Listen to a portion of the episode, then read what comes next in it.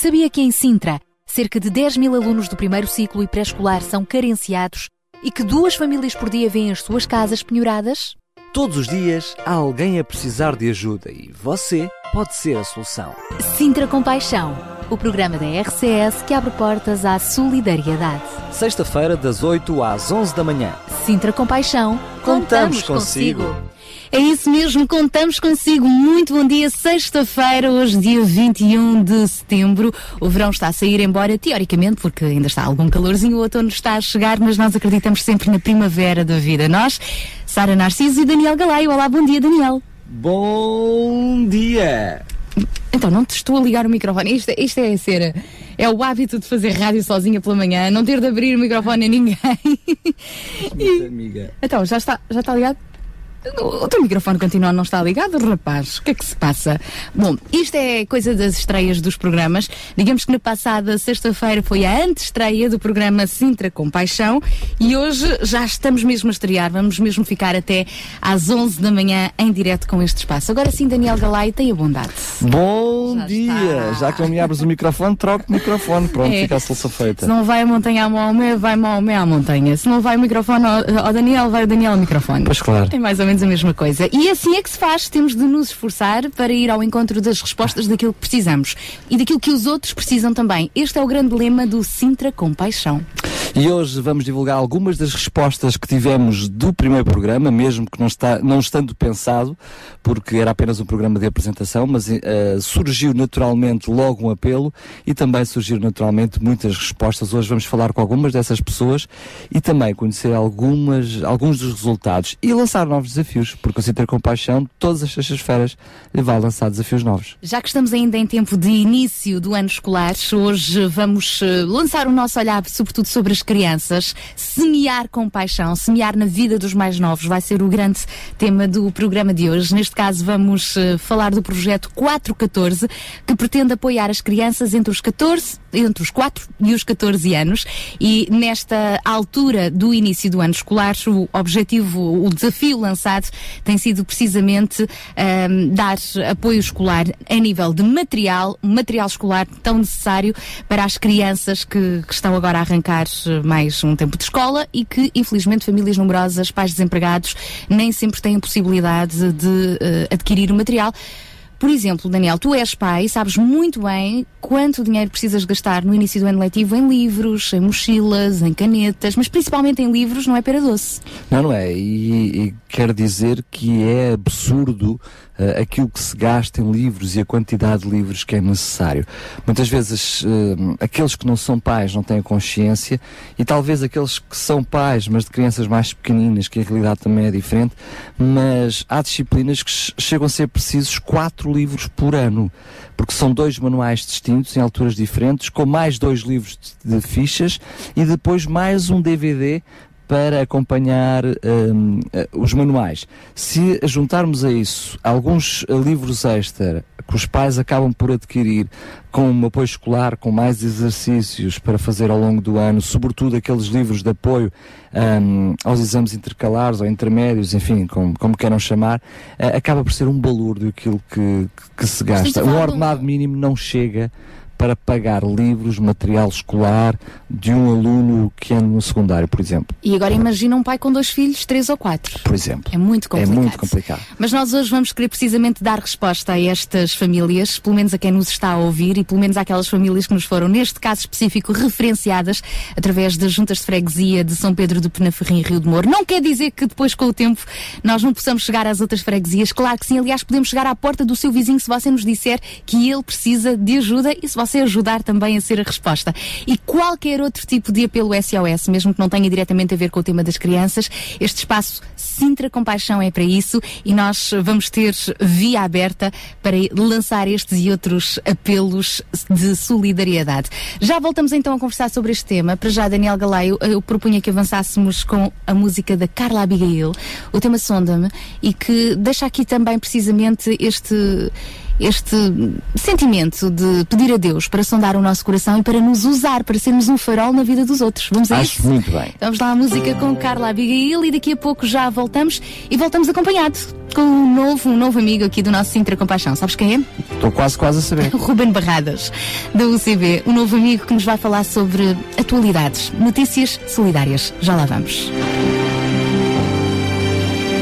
Sonda-me, Senhor, e me conhece. Quebranta o meu coração. Transforma-me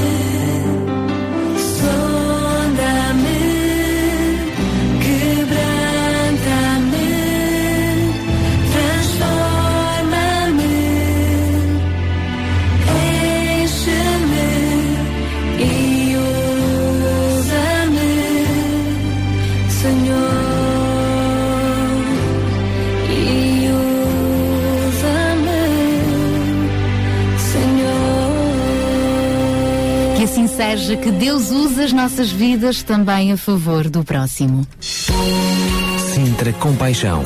Paixão por Cristo e compaixão pelas famílias do Conselho de Sintra.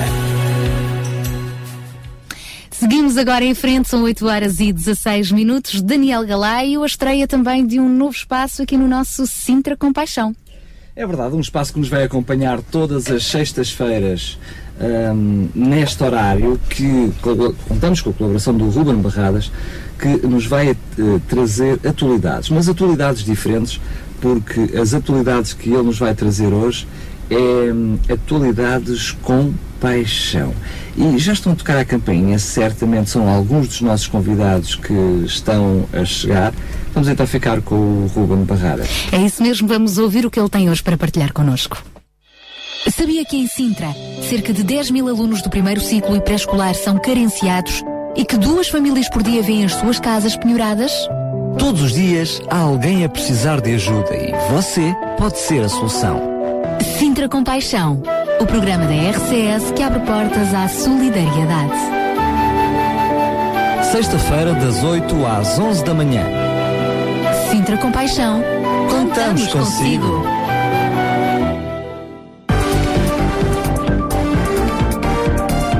Olá, muito bom dia, sejam bem-vindos ao primeiro Mil Palavras. Eu sou o Ruben Barradas e quero deixar um grande abraço a todos os ouvintes e dizer-vos que esta é uma espécie de emissão zero que eu e a UCB Portugal preparámos para vocês no projeto Sintra Compaixão. E aquilo que eu vou fazer é muito simples. Vou explicar aquilo que vou estar aqui todas as sextas-feiras a fazer na antena. É muito simples. Uh, todos nós, eu creio que estamos um pouco cansados das notícias constantemente depressivas, uh, cinzentas, da crise, do desemprego, todas aquelas coisas menos boas, menos positivas que têm infelizmente enchido os nossos jornais, as televisões e um pouco todos os, os mídia.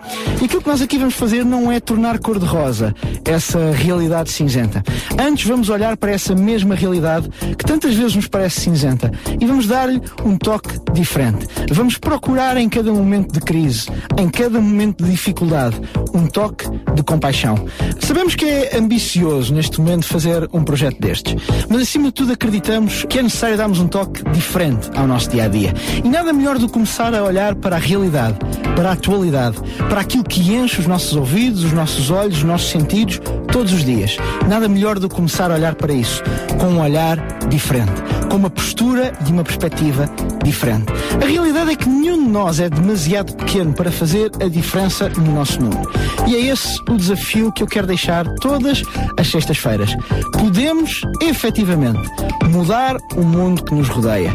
Fazer alguma coisa para melhorar a vida e o dia de alguém, independentemente do quão negativas ou positivas são as circunstâncias à nossa volta. E é esta a proposta que eu faço no meu Palavras. É que todas as sextas-feiras, a esta mesma hora, possamos estar juntos e contribuir para um dia a dia melhor. E não é tudo. É que, como vocês sabem, uma imagem vale mais do que mil palavras. Por isso, um desafio é que na antena vamos ter as mil palavras. E no Facebook, quer do Sintra Compaixão 2020, quer do OCB Portugal e também no meu blog particular, ratingdarepublica.wordpress.com, vai haver uma imagem que vai dar corpo a estas mil palavras que vão preencher o nossa, a nossa manhã de sexta-feira. A todos uma ótima semana. Na próxima sexta-feira encontramos-nos aqui. Até lá. Até lá então, até à próxima sexta-feira, Ruben Barradas. Sintra Compaixão. Uma voz amiga. Se achas o coração que precisa de ajuda, alguém que acredita que esta vida nunca muda, gasta um tempo para lhe falar do amor que pode tudo mudar. Se deres de caras com alguém que se sente perdido, olhando para ti como quem faz um pedido, gasta um tempo para lhe falar do amor que pode tudo mudar. Jesus é o amor que transpõe montanhas, é o amor que acalma o mar. Que brilha o sol sobre nuvens escuras, liberta quem preso está. É a esperança quando acaba a razão. Jesus é a razão de toda a esperança. Vamos dizer que Jesus pode dar o amor que pode tudo, o amor que pode tudo, o amor que pode tudo mudar. A riqueza que em Jesus conseguimos é do tipo que aumenta cada vez que dividimos. Nada nos impede, vamos falar do amor que pode tudo mudar. Jesus é o amor que transpõe montanhas, Ele é o amor que acalma o mar. Que brilha o sol sobre nuvens escuras, liberta quem preso está. É a esperança quando acaba a razão. Jesus é a razão de toda a esperança. Vamos dizer que Jesus pode dar o amor que pode tudo, o amor que pode tudo, o amor que pode tudo mudar. Uh, uh, uh, o amor pode tudo mudar. Jesus é o amor que transpõe montanhas. Ele é o amor que acalma o mar. Que brilha o sol sobre nuvens escuras. Liberta quem preso está. É a esperança quando acaba a razão. Jesus é a razão de toda a esperança. Vamos dizer que Jesus pode dar o amor que pode tudo, o amor que pode tudo, o amor que pode tudo, que pode tudo mudar, o amor que pode tudo mudar.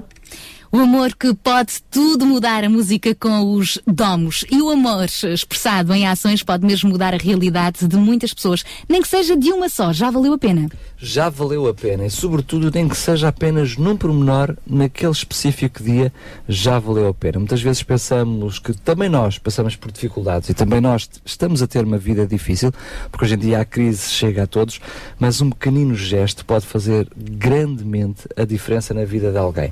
E pode não nos custar até coisíssima nenhuma. E esse é o grande desafio que nós temos em cada programa do Sintra Compaixão. Aliás, vamos ter uh, linha aberta para que você possa também participar connosco e lançar também o seu pedido de ajuda, o seu apelo. Se tem alguma situação, algum amigo que gostava de ajudar, então não tenha problemas, entre em contato connosco. Ou se você quiser ser resposta a um dos desafios que deixamos aqui no ar, também o pode fazer. Até às 11 estamos cá. Já agora tome nota dos nossos contactos via SMS 960 37 20 25 960 37 20 25. Pode também ligar-nos. Sim, só dizer que o 960 37 20 25 é por mensagem escrita, Escrita. eh, e depois através da rede fixa para o 219 10 63 10. 219 10 63 10. Pode fazer a chamada hoje, até durante o programa, e pode fazê-lo também em horário de expediente durante toda a semana, porque o Sintra Compaixão é o programa de sexta-feira que o acompanha durante toda a semana. Exatamente. E mais, pode também participar através do nosso Facebook Rádio RCS.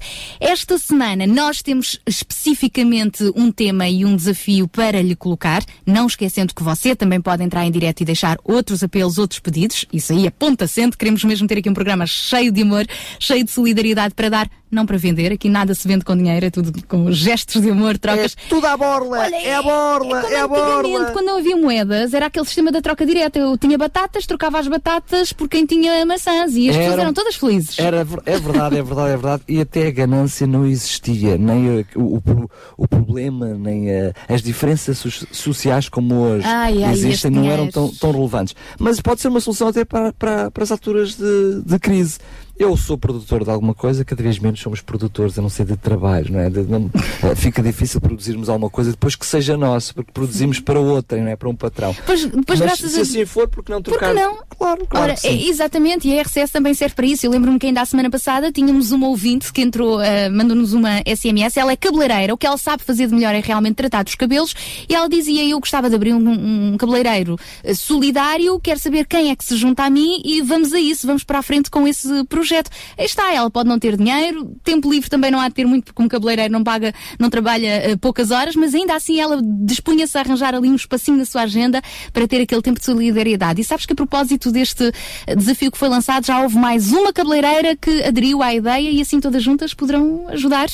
Eh, por exemplo, as pessoas, as famílias mais carenciadas, as mulheres, a sentirem-se um bocadinho mais bonitas, porque a autoestima também é importante. É muito, muito importante. E não só, repara bem, se há o espaço, eh, já são duas cabeleireiras que disponibilizam parte do seu tempo para, eh, e dos seus talentos, dos seus dons, daquilo que sabem fazer bem, para ajudar aqueles que estão à sua volta, mais um ou outro, e nós temos um cabeleireiro, uma- eu não me lembro de, de- de conhecer alguma coisa dentro deste género. Aqui está uma, al- alguém que foi criativo, inovou, inovou em bem, em prol daqueles que estão à sua volta, daqueles que são os mais carenciados. Também temos o exemplo de quem, graças a Deus, tem dinheiro e é abençoado pelo dinheiro, mas que não tem tempo, se calhar por trabalhar tanto tempo para ir eh, às compras e adquirir, neste caso, o material escolar que era necessário para as crianças eh, cujo apelo nós estamos a fazer. É o caso de um ouvinte também que entrou em direto connosco a semana passada e que disse honestamente, olha, eu tempo não tenho para ir comprar, mas tenho algum dinheiro e quero aqui lançar deixar doar 300 euros especificamente à Associação Mãos Libertas para ajudar a adquirir mais material escolar para estas crianças. Graças a Deus por este ouvinte, o Jetro, se não me engano, não é? Não sei se ele está a ouvir. Jetro, um grande abraço O para o Jetro. Jetro. Mas ainda que não fosse com 300 euros, ainda que fosse com 1 euro, já valia a pena Era, ajuda. era aí que eu queria chegar, Sara, porque eh, que- olhando à nossa volta, não é? Quem é que podemos dizer hoje que tem realmente dinheiro e, e- e disponibilidade financeira para poder ajudar quando todos nós, de alguma forma, estamos eh, carenciados e a precisar de ajuda? Eu quero dizer que eh, todos nós nos sentimos que nos foram ao bolso e, portanto, todos nós Estamos a podemos- sentir- estamos a sentir algumas dificuldades. As dificuldades já não são só para as famílias mais carenciadas, mas se nós olharmos, por exemplo, para os números, estamos a falar de- em Portugal já de 9 mil famílias sem emprego. 9 mil famílias em que nenhum dos cônjuges tem emprego. Como é que essas famílias vão fazer face? Certamente que eu estou a passar dificuldades, mas essa família certamente que está a passar mais dificuldades do que eu. E se eu, apesar das dificuldades, puder ajudar de alguma forma aquele que está ao meu lado, então a vida será mais fácil para todos. Ajude-nos a ser resposta, seja também parte da solução, participe no nosso Sintra Compaixão. Mais daqui a pouco vamos então voltar ao nosso desafio de hoje, que tem a ver precisamente com a recolha de material escolar para hum, algumas crianças de famílias mais carenciadas. Para já, a seguir, avançamos com a estreia de mais um espaço novo aqui no nosso Sintra Compaixão. A voz jovem da Marta, bem disposta, bem animada, agora para despertar bem, já junto das oito e meia, vai ver que esta voz bem simpática, bem fresca, só por si já cativa, mas presta atenção ao conteúdo. Silêncio, vamos então ao espaço da voz jovem. Bom dia, Marta! Olá, olá, eu sou a Marta Watson da UCB Portugal e venho aqui dar voz jovem à Rádio Clube de Sintra, aqui na companhia do programa Sintra com Paixão. Então, nas próximas semanas, antes de ires para a escola só tens aulas de tarde, aproveita para te juntares aqui ao Sintra com Paixão, o ponto de encontro de todos aqueles que procuram levar a sua vida ainda mais intensamente e com paixão. E nós, jovens, também o conseguimos. Aliás, como diriam os Camões, we can. Então, é mesmo este o nome que passaremos a dar a esta breve rúbrica. We can. Então, mas como é que nós podemos, nós jovens, fazer alguma coisa para mudar este mundo? Se já temos a escola, já temos os trabalhos de casa, projetos para entregar, futebol, ginástica, tuna, part-time, amigos. Bem, parece-me que qualquer um desses sítios ou pessoas é um excelente ponto de partida para começarem a fazer algo. Alguma vez pensaste em perguntar ao teu colega que todos os dias vês, mas que não ligas muito, como vão as coisas lá por casa? Será que ele precisa desabafar? Será que precisa de ouvir uma boa palavra que tantas vezes espalhas para os outros, mas que não te lembraste que ele se calhar poderia precisar? Ou será que já pensaste em falar com a tua colega que sabes que tem mais dificuldades económicas ou de outro género e perguntar se ela não precisa de uns cadernos, uns lápis ou qualquer outra coisa que até possas ter a mais? Todos nós fomos criados com o mesmo amor, que é gigante. Todos nós fomos escolhidos, sim, escolhidos mesmo, para estar aqui neste momento e lugar. Infelizmente, nem todos têm as mesmas oportunidades e, devido às nossas atitudes egoístas ou avarentas, o mundo tornou-se um sítio muito injusto para muitos. E não só em termos económicos. Uns são mais acarinhados, os outros são esquecidos. Na tua escola, uns podem ser os preferidos, os outros os ignorados. E nada disto é correto, nem foi desta forma que Deus pensou que as coisas deveriam ser quando criou a Terra. Então, pouco a pouco é a nossa função, como jovens cheios de energia, com muita paixão e compaixão, que devemos pegar nas nossas mãos, pés e boca e começar a mudar o mundo pouco a pouco. Vamos dar voz àqueles que não têm tido e dar cara àqueles que mais sofrem com as injustiças que muitas vezes acontecem na nossa sociedade. Temos ouvido muitas vezes falar da austeridade, que estamos em crise, que todos devemos sacrificar um pouco de nós e das nossas famílias em favor do país. Ah, pessoal, we can change this. Não é só com sofrimento que vem o ganho.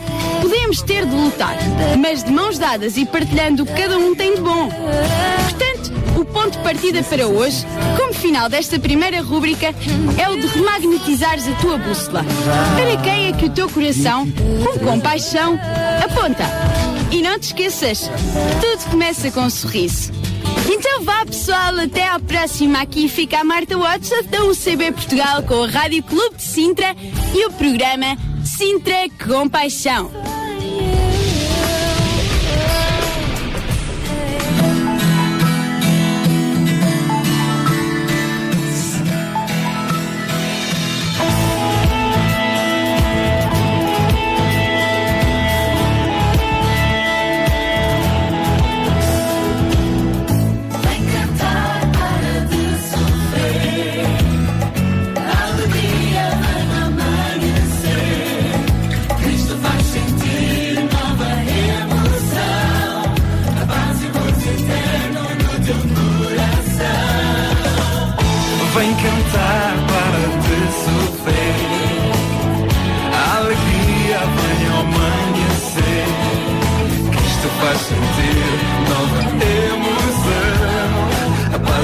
Gozo eterno no teu coração.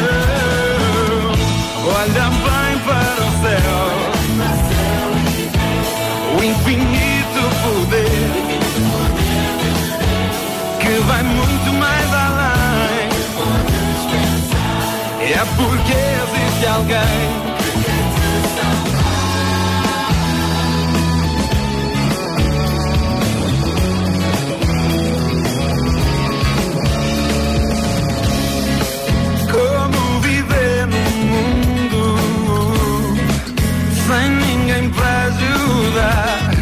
Acredita, ele está de mão estendida para te libertar. Hum, dessa tristeza que há em ti. Entrega a tua vida, Cristo te diz neste instante.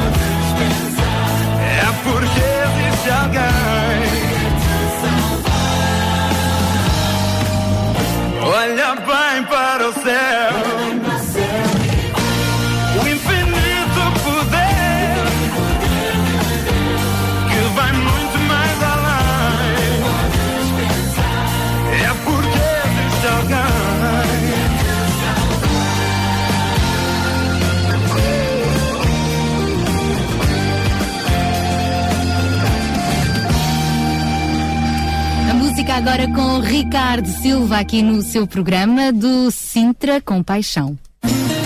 Sintra Compaixão, uma voz amiga. Estamos a 25 minutos das 9 da manhã e já temos os nossos primeiros convidados em estúdio, Daniel Galaio. Sim, sim, vamos estar à conversa com Rui Valente da Luz a Vida, ele que é um dos responsáveis por fazer a distribuição dos livros escolares, não daqueles que nós estivemos a falar, mas na freguesia de Mem Martins. Mais uma freguesia que se junta ao Sintra Compaixão. Queremos desde já dar os bons dias ao Rui Valente, que está connosco já aqui no, no estúdio. Bom dia, hum, terminou ontem terminou ontem a, a distribuição, portanto foi feita até ontem, terminava dia 20, mas hoje vamos saber como correu. Vamos saber tudo também com o João Barros, já é da, da mobília da casa do Sintra Compaixão. Bom dia também, João. Obrigada por estares aqui connosco. Isto já, sabe toda- já sabes, todas as sextas-feiras há que acordar cedo para estar aqui connosco. Bom dia, muito obrigada. É sempre um prazer estar aqui convosco e, e estou muito animado com tudo aquilo que vai ser dito e feito. Hoje com o foco especial nas crianças, numa altura do eh, início do ano escolar, quais são as necessidades que as famílias mais carenciadas eh, atravessam, nomeadamente durante todo este período escolar, e ao mesmo tempo não só as necessidades, mas as respostas. Uma das respostas, dizias tu, Daniel, e muito bem, tem sido dado através da, da instituição Luz a Vida, em Mãe Martins. Eh, Rui, bom dia então, conte-nos tudo sobre este vosso projeto de distribuição de livros escolares. Se calhar, oh, Sara, se desculpa lá a interrupção, antes mesmo de nós falarmos à vontade. do projeto em si, como temos mais um parceiro aqui na, na, no Sintra Compaixão, perceber para já como, o- como é que é a Luz a Vida, o que, é que faz a Luz a Vida e depois sim irmos a este projeto concreto de, de apoio escolar. Uma resposta dois em um, é? Certo. A Luz a Vida é uma instituição de solidariedade social, uma IPSS, que trabalha em Mem Martins, mais concretamente. Nós fazemos parte da rede social da Algueirão Mem Martins eh, e, e- e trabalhamos muito principalmente na área da, distribuição alimentar. Portanto, para pessoas carenciadas eh, e, portanto, eh, neste caso, eh, nós estamos também a distribuir livros escolares porque achamos que, devido às, às carências, devido à procura, eh, nós optámos por essa via e realmente tivemos uma grande adesão porque nos ofereceram cerca de 1.200, 1.400 livros escolares que nós pusemos à, à disposição das pessoas gratuitamente eh, durante um período que foi de cerca de, de duas, três semanas, até ontem, portanto, eh, e que com muita alegria nossa teve bastante adesão, porque realmente as pessoas conseguiram ter conhecimento de- desta, desta iniciativa e eh, aderiram, aderiram, foram buscar, eh, enfim, foram buscar alguns livros ainda e foi, foi bastante bom. É notória a quantidade de livros que conseguiram arranjar. Como é que vocês fizeram o apelo? como é que vocês fizeram passar a informação na freguesia de Bem Martins para que uh, os livros chegassem? Bom, basicamente através dos contactos que nós temos, não é? Nós temos, eh, estando inseridos na rede social, nós fizemos, distribuímos a informação pela junta de freguesia, pe- pelo, pela organização, inclusive do Sintra Compaixão, que colaborou connosco e que, no- e que nos ajudou a divulgar, eh, e diretamente com as pessoas que nós, eh, com os nossos utentes, diretamente aos nossos utentes, não é? Eh, e basicamente por essa via. Nesta altura, vocês ainda estão receptivos a receberem mais livros escolares para distribuírem em mais famílias? Com certeza. Esta nossa iniciativa começou o ano passado. Nós começámos a juntar livros desde. eh, já não conseguimos começar exatamente na altura do, do, do início do período escolar do, do ano anterior. Eh, mas fomos acumulando livros desde essa altura, eh, vamos sempre disponibilizando, porque sempre que pessoas- as pessoas nos pedem, nós temos os livros à disposição e, portanto, este, desta vez, este ano, as coisas correram um bocadinho melhor e conseguimos ter as coisas organizadas de forma a que os livros estivessem expostos, eh, nomeadamente por ano escolar. Quando as pessoas lá chegaram, tiveram a oportunidade de escolher aqueles que precisavam dentro do que havia, claro. E de ano para ano não há aquele problema de mudança de- dos manuais escolares, mas não podem ser livros muito antigos, não é? Claro, claro. O, o nosso problema é esse. Eh, realmente, o, o problema não é propriamente serem livros antigos, mas mais o facto da, da adoção dos livros escolares estar a ser feita de uma forma que dificulta um pouco a continuidade, digamos assim, da, da utilização dos livros, não é? Com muita frequência os livros deixam de ser utilizados na escola e, portanto, os- as pessoas, de uma forma geral, têm bastante dificuldade em conseguir eh, eh, obter os livros necessários para os seus filhos. Nós, nós deparamos com situações de fam- famílias carenciadas, monoparentais, em que, por exemplo, uma mãe que nos apareceu com três filhos que tinha, tinha um orçamento de. fizeram um orçamento de cerca de 500 euros para livros escolares, quer dizer, numa fase destas é realmente um bocado E difícil. nós falávamos disso há pouco, Daniel. Realmente é muito complicado. É verdade, tirando as necessidades acrescidas para além dos manuais escolares, todo o equipamento, todo o material que é preciso adquirir ahm, para, para fazer face ao ano letivo, de- feitas as contas todas, é muito complicado. Também chamado a atenção que há um problema acrescido, que é o facto de ah, aquilo que são as- os, ahm, os testes complementares ou intermédios, que muitas vezes são testes de dois e três anos, que obriga a que haja retenção dos manuais por dois ou três anos e depois, ao fim desse período, já estão desatualizados.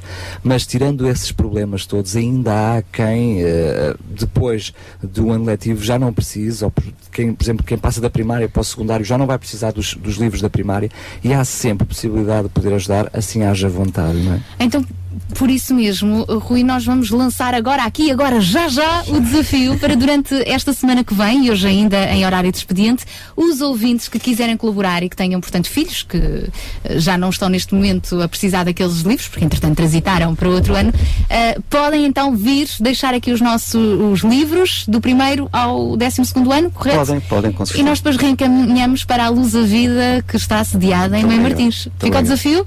Com certeza, muito obrigado, nós agradecemos.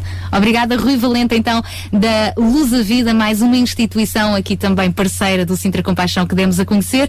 Daniel, vê lá bem, eh, tu tens dois filhotes, um deles que já passou para, para que ano? Temos de saber para que ano passou o teu filhote mais velho? Sim, sim, um passou para o nono e outro passou agora para o segundo. Então, tu vais segundo. ver os livrinhos, este fim de semana trabalho de casa, vais ver os livros do primeiro ano que o teu mais novo não precisa e os livros do oitavo ano que o teu mais velho Esse não precisa. trabalho de casa já foi feito, esse já foi feito. Já tem destino esses Já livros? tem destino, já tem destino. N- nós eh, bem estamos tem, sempre atentos àqueles que precisam e muitas vezes, quando conhecem que nós temos assim o- já um coração para dar, eh, já nos batem à porta a dizer, oh, já, veja lá, vizinho, se precisar ou se não precisar. E portanto, é, é estarmos atentos. Mais uma vez, relembrar aquilo que já dissemos esta manhã, que eh, podemos estar despertos para ajudar aqueles que estão ao nosso lado e, sobretudo, ahm, também estar disponíveis para perceber quem ao nosso lado precisa de ajuda. Porque muitas vezes quem precisa de ajuda não tem coragem para assumir essa necessidade e se nós eh, é mais fácil que estamos de lado e, e dizemos, olha, eh, eu sei que um vizinho precisa e tomarmos essa mesma iniciativa e bater-lhe à porta, olha, tenho aqui uns livros, se por acaso precisar estão disponíveis. E quem sabe, quem sabe nós, com esse pequenino gesto, para quem está ao nosso lado, nós fazemos a diferença para a sociedade onde estamos inseridos. Experimente fazer isso, já sabe, das duas uma, ou vem aqui às nossas instalações na RCS, na Portela de Sintra, junto ao campo de futebol União Sintrense e deixa cá ficar os livros, que nós depois damos-lhe destino, ou então se tem mesmo aí, e hoje em dia a maioria das pessoas vive em prédios, portanto é bem provável que tenha vizinhos com hum, crianças na escola, experimente, dê o primeiro passo, pergunte se pode ajudar de alguma maneira. Se não for adquirir os livros, pode ser adquirir o material e depois faça-nos chegar essas histórias, esses testemunhos que também nos vão encorajar uns aos outros. Contactos para eh, falar connosco, para nos fazer chegar as suas histórias, os seus apelos e as suas soluções, quais são? Antes mesmo de dar os nossos contactos, vou mesmo dar os contactos da Luz a Vida, para que quem já nos está a ouvir e queira fazer chegar esses manuais escolares à Luz a Vida, eh, o poder fazer. Eh, o telemóvel para. Posso dar este número de telefone? Estou a, a pedir autorização ao Rui Valente para o poder fazer. O- Obrigado por me tirares o microfone. eh, precisava de mais uma mãozinha aí, Sara. O Rui Valente, portanto, os contactos é o 925 772 743. Vou repetir: 925 772 743. E agora sim, não vou fugir à tua pergunta. Não Os fujas. nossos contactos, eh, também por SMS 960 37 20 25, 960 37 20 25 e através da rede fixa para. Para o 21910 6310. 21910 6310. E no nosso Facebook também, Rádio RCS, cá estamos à espera dos teus contactos até bem pertinho das 11. Participe no nosso Sintra Compaixão. Daqui a pouco já voltamos com outra amiga, ela que nos vai falar eh, sobre outros temas ligados com a Sintra Compaixão, o Espaço Inclusão, com Paula Teixeira. É já já a seguir.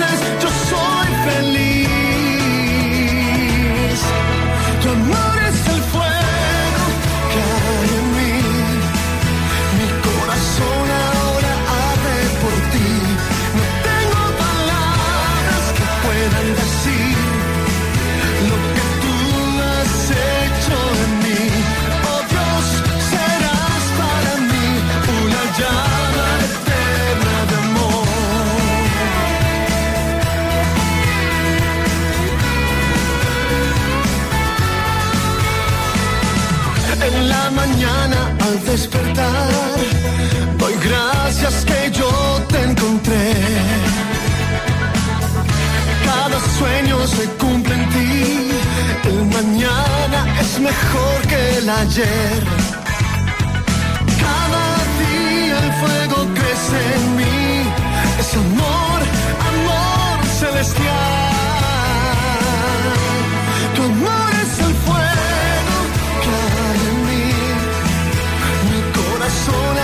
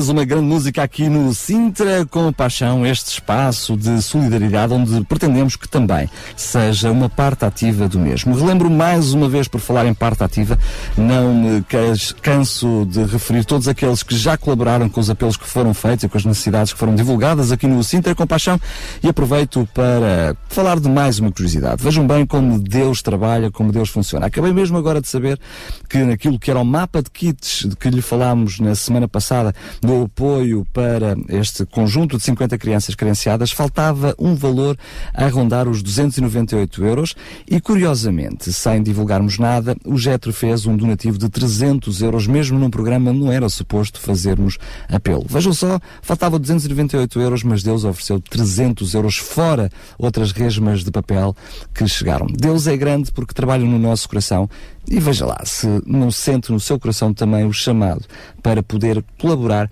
com as necessidades daqueles que estão ao seu lado. Agora chegou a altura de termos mais uma rubrica, mais uma estreia aqui no Sintra Compaixão. Vamos estar à conversa com Paula Teixeira e ela hoje vai-nos falar de inclusão.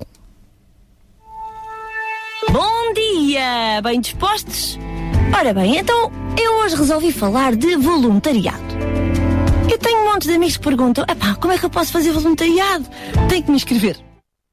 Ação, Tenho que ir até um espaço, tenho que ir, eh, não sei, procurar alguma coisa para me poder voluntariar.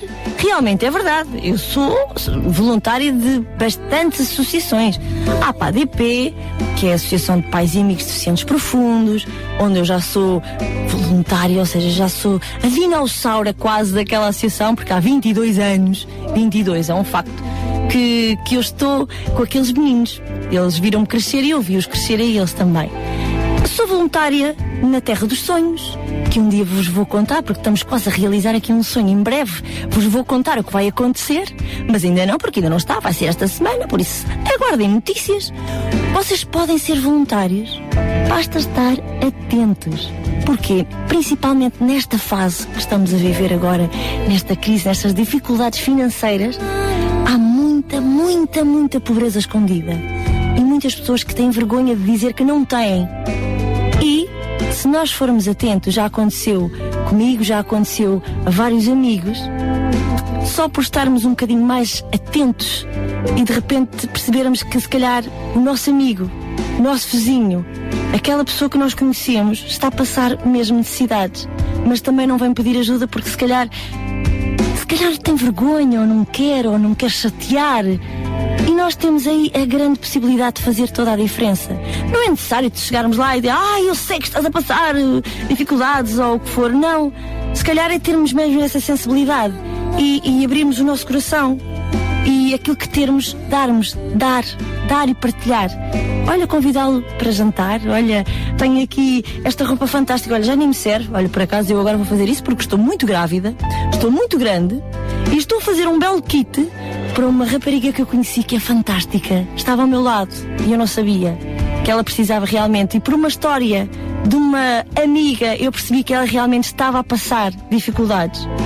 Por acaso vou-lhe fazer esta surpresa este domingo que, que vem.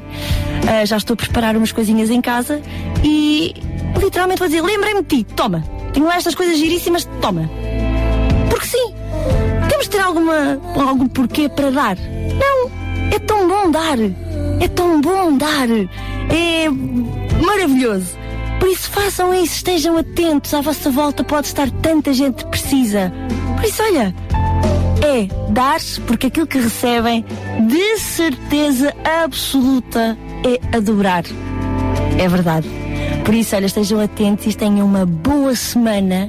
E beijinhos e até, até para a semana. Até para a semana. Paula Teixeira aqui com o nosso espaço Inclusão, também sempre muito bem-vinda. Eu acho que este nosso Sintra Compaixão promete. Promete-se, eh, também a Paula Teixeira sempre bem, bem disposta, já bem. Daqui a pouquinho ela conhecida. vai estar lá na televisão também. É verdade, mas não vai dizer muito. Ela na televisão fala pouco, fala muito pouco. Já agora que estamos a, a- a expor a vida da Paula é assim, público, de é uma forma pública, ela faz a linguagem gestual na televisão e é por isso que nós estamos a brincar a dizer que ela não vai falar muito. Quem vai falar muito daqui a pouco, é já na hora a seguir, é Nuno Santos, que nos vai falar um pouquinho ainda das necessidades que eh, estão a ser sentidas para aquilo que são os, ma- os materiais escolares, falar um pouquinho daquilo que tem sido a receptividade para hum, as resmas de papel e também eh, dar os parabéns e com a algumas das pessoas que hum, participaram e que já vieram trazer resmas de papel. Temos muitas resmas de papel para o Nuno Santos levar hoje. Espero que ele tenha trazido a caminhoneta grande, o, o outro lado, porque vai Resmas, precisar. resmas de papel essas que serão entregues no próximo domingo, num almoço em que as crianças abrangidas por este projeto Semear eh, com Paixão, projeto 414, vão ter a oportunidade de ter um almoço diferente no Hotel Penhalonga, que também se tornou parceiro desta iniciativa do Sintra com Paixão e será, portanto, um dia diferente, muito animado e com muita, muitas surpresas para estas crianças e respectivas famílias que eh, vão ter daqui para a frente um ano escolar em que não vão estar sozinhos, porque a Associação Mãos Libertas vai estar lá precisamente para as libertar dos sufocos do dia a dia, ou pelo menos para tentar encontrar soluções. Sozinhos não somos, so- não digo que sozinhos não somos nada, somos alguma coisa, graças a Deus todos nós temos o É nosso valor. preferível pensar que podemos fazer diferença. Mais, exatamente. Por isso, junte-se a nós no Sintra Compaixão e participe. Ligue para o 21910 6310 ao longo desta manhã. 21910 6310 ao longo desta manhã, ou então via SMS, mande-nos a sua mensagem para o 960 37 20 25 e pode participar também através do nosso Facebook, Rádio RCS e diga-nos se tem uma solução para um destes desafios ou se tem outros desafios, outros apelos ligados, claro, com este vasto tema da compaixão para lançar no ar. Aliás, é isso mesmo que vai acontecer. Daniel, rapidamente a fechar esta hora, temos eh, uma ouvinte, a Teresa de Cascais, que parece que tem algo para desaf- deixar aqui no ar para que possamos encontrar resposta para mais uma situação. Vamos atendê-la? Vamos, pois. Olá, bom dia, Teresa. Bom dia. Olá Teresa, obrigado por estar a participar, obrigado por ter eh, entrado em contacto connosco. Teresa, eu penso que a Teresa vai falar connosco para manifestar uma necessidade, é isso? Sim, exato. Eu pertenço a uma igreja em Cascais, o qual nós temos uma, eh, uma pessoa que faz parte, de, portanto, da igreja, em que ela, neste momento, necessitava de fazer eh, um transplante da sua bacia, só que por motivos de saúde não lhe permitem, outros motivos de saúde não, não lhe permitem pôr a prótese. Aquilo não é um transplante, é uma prótese. E hum, esta senhora tem muitas dificuldades em se locomover. E, hum, e nós também, como, como igreja, derivado a todos os problemas que o país está a passar, não temos eh, como adquirir uma cadeira de rodas. E esta, esta mesma pessoa, ela chama-se Cristina, eh, nós vamos buscá-la a casa, mas é um, é, um, é um sacrifício. Até que ela chegue ao carro, conseguimos pôr no carro, ela sair do carro e transportarmos até dentro da igreja. E, e- e, portanto fica muito difícil, não só para a igreja, mas também para qualquer outra deslocação, esta senhora, a Cristina, obviamente ter algum tipo de independência e de mobilidade sem uma cadeira de rodas. Exatamente, E que é não, só para, não só para a igreja, mas para a sua vida normal. Exato, para ir ao médico. as Ela, só para terem noção, ela para dar 10 passos, ela é capaz de demorar 10 a 20 minutos, sem, sem exagero. Portanto, aquilo que a Teresa precisa neste momento é aquilo que são as necessidades, é uma cadeira de rodas para alguém que eh, precisa dela. É isso mesmo, é? Concretizando aquilo que é o seu, a sua necessidade. Teresa, eu vou-lhe pedir então, agradecemos mais uma vez o seu contacto, vou pedir que depois fale connosco em off para ficarmos com os seus contactos, está bem? Ahm, e aqui fica então mais o apelo. Nós depois vamos fazendo uma listinha eh, com aquilo que são as diferentes necessidades e esperemos que alguém que nos está a ouvir e que até já precisou de uma rodas e que agora não esteja a espero que haja precisar, possa fazer alguma que haja alguma alma caridosa, alguém que tenha, eh, pode ser em segunda mão. Nós estamos disponíveis a, a receber. Nós gostaríamos de ver o problema desta senhora resolvido. Muito obrigada, Teresa. Com certeza que a sua voz eh, está a ser ouvida por muita gente e quem sabe essa alma caridosa que tem a resposta eh, não venha por aí precisamente com uma luz verde, um sinalzinho do céu em como Deus esse queira. problema vai ser resolvido. Obrigada, Teresa. Obrigada, sim. E um beijinho muito, muito especial também para a Cristina. Ela que tenha fé, o seu problema vai ser resolvido. Está bem? Ah, obrigada, obrigada. Eu Pelo vou menos vamos transmitir. tentar. Pelo menos Eu vamos tentar. Eu vou transmitir, sim. Obrigada, obrigada. Obrigada, sim. bom dia. Obrigada. Bom dia, bom dia. Bom, nós esperemos que realmente haja por aí eh, alguém ou alguma instituição, até porque há instituições que recebem material eh, médico, não é? Eh, que possa estar a ouvir o programa ou alguém que conheça alguém que possa ajudar. Às vezes isto é uma bola de neve. Então não hesite em contactar-nos. Precisamos de uma cadeira de rodas para esta senhora, a Cristina. 21910 6310, se tiver a resposta ou se tiver algum contacto que nos possa indicar, ou então via SMS 960 37 20 25. Se não aparecer nenhuma cadeira de rodas, avançamos para o plano B, que é o desafio das caricas, não é? Das tampinhas de plástico. Sim, também é uma possibilidade, mas neste momento ainda estamos no plano A. Esperamos que não seja preciso nem B nem C. Só lembrar que quem nos está a ouvir pode fazer também como a Teresa fez. Não é ela que está a necessitar, mas esteve atenta a quem precisa. Por isso, se também precisar ou se precisar ou se sentir assim aqui é que alguém ao seu lado está a precisar também de alguma coisa, entre em contato connosco, não hesite. É isso mesmo. Ficamos à sua espera, 21910 6310. Não se esqueça, são os, meus, os nossos contactos aqui da RCS. Até às 11 estamos no nosso Sintra com Paixão. Sabia que em Sintra, cerca de 10 mil alunos do primeiro ciclo e pré-escolar são carenciados e que duas famílias por dia vêm as suas casas penhoradas? Todos os dias há alguém a precisar de ajuda e você pode ser a solução. Sintra com Paixão, o programa da RCS que abre portas à solidariedade. Sexta-feira, das 8 às 11 da manhã. Sintra com Paixão, contamos consigo. RCS Regional Sintra. 91.2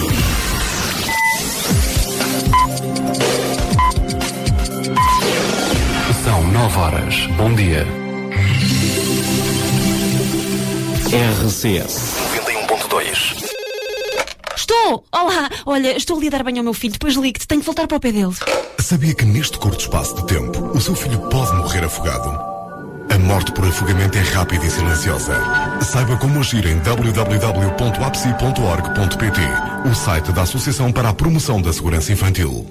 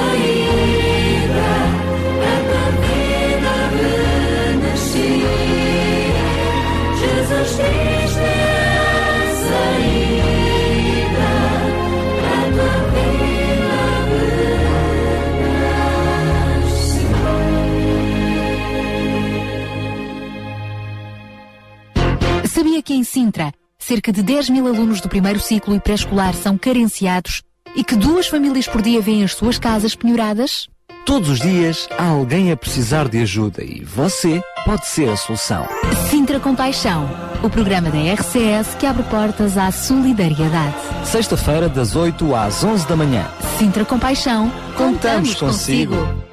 Cá estamos nós a contar consigo nesta segunda hora do Sintra Compaixão. São 9 e 5 até às 11. Juntos a nós vamos ter muitos desafios e muitos motivos para ficarmos juntos.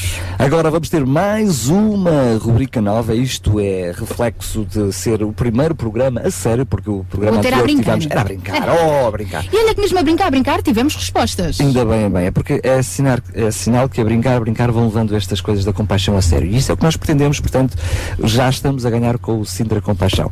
E estava eu a dizer que vamos ter mais uma rubrica nova, o Links. Vamos ficar a conhecer então um novo espaço em que nos vão ser eh, sugeridos eh, temas, links, neste caso sites, através dos quais podemos eh, canalizar respostas de solidariedade. Quem nos vai trazer o links eh, vai ser o Carlos Pinto Leite. Vamos então recebê-lo? Bom dia a todos os ouvintes da Rádio Clube de Sintra, sou o Carlos Pinto Leite da UCB Portugal e estou aqui para vos trazer algumas das ligações mais influentes da internet relacionadas precisamente com o tema compaixão. E avançamos já para a primeira, o site do Desafio Jovem, que é uma instituição que desenvolve em Portugal há longos anos trabalho de recuperação e reinserção de indivíduos afetados pela toxicodependência e alcoolismo. O Desafio Jovem de Portugal é uma extensão do Desafio Jovem Internacional, entidade que teve início nos Estados Unidos da América nos finais da década de 1950.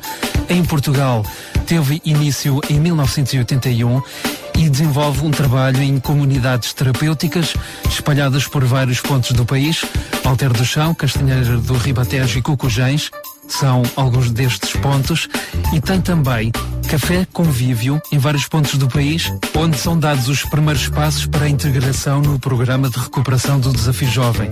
Existe também a área de visitação de prisões, hospitais e equipas de rua. Para consultar na internet, o site é www.desafiojovem.com e tem também uma página no Facebook. Em seguida, temos a Cruz Azul de Portugal. A Cruz Azul de Portugal é uma instituição particular de solidariedade social e extensão da Cruz Azul Internacional. Neste momento, está sediada na Amora, portanto na margem sul, e o seu rosto como diretor executivo é Samuel Lopes Dias. A Cruz Azul está ainda empenhada na construção de um centro de apoio destinado a acompanhar indivíduos alcoólicos e as respectivas famílias e no site da Cruz Azul, e eu já vou dizer qual é, podem encontrar também receitas de cocktails sem álcool, deliciosas.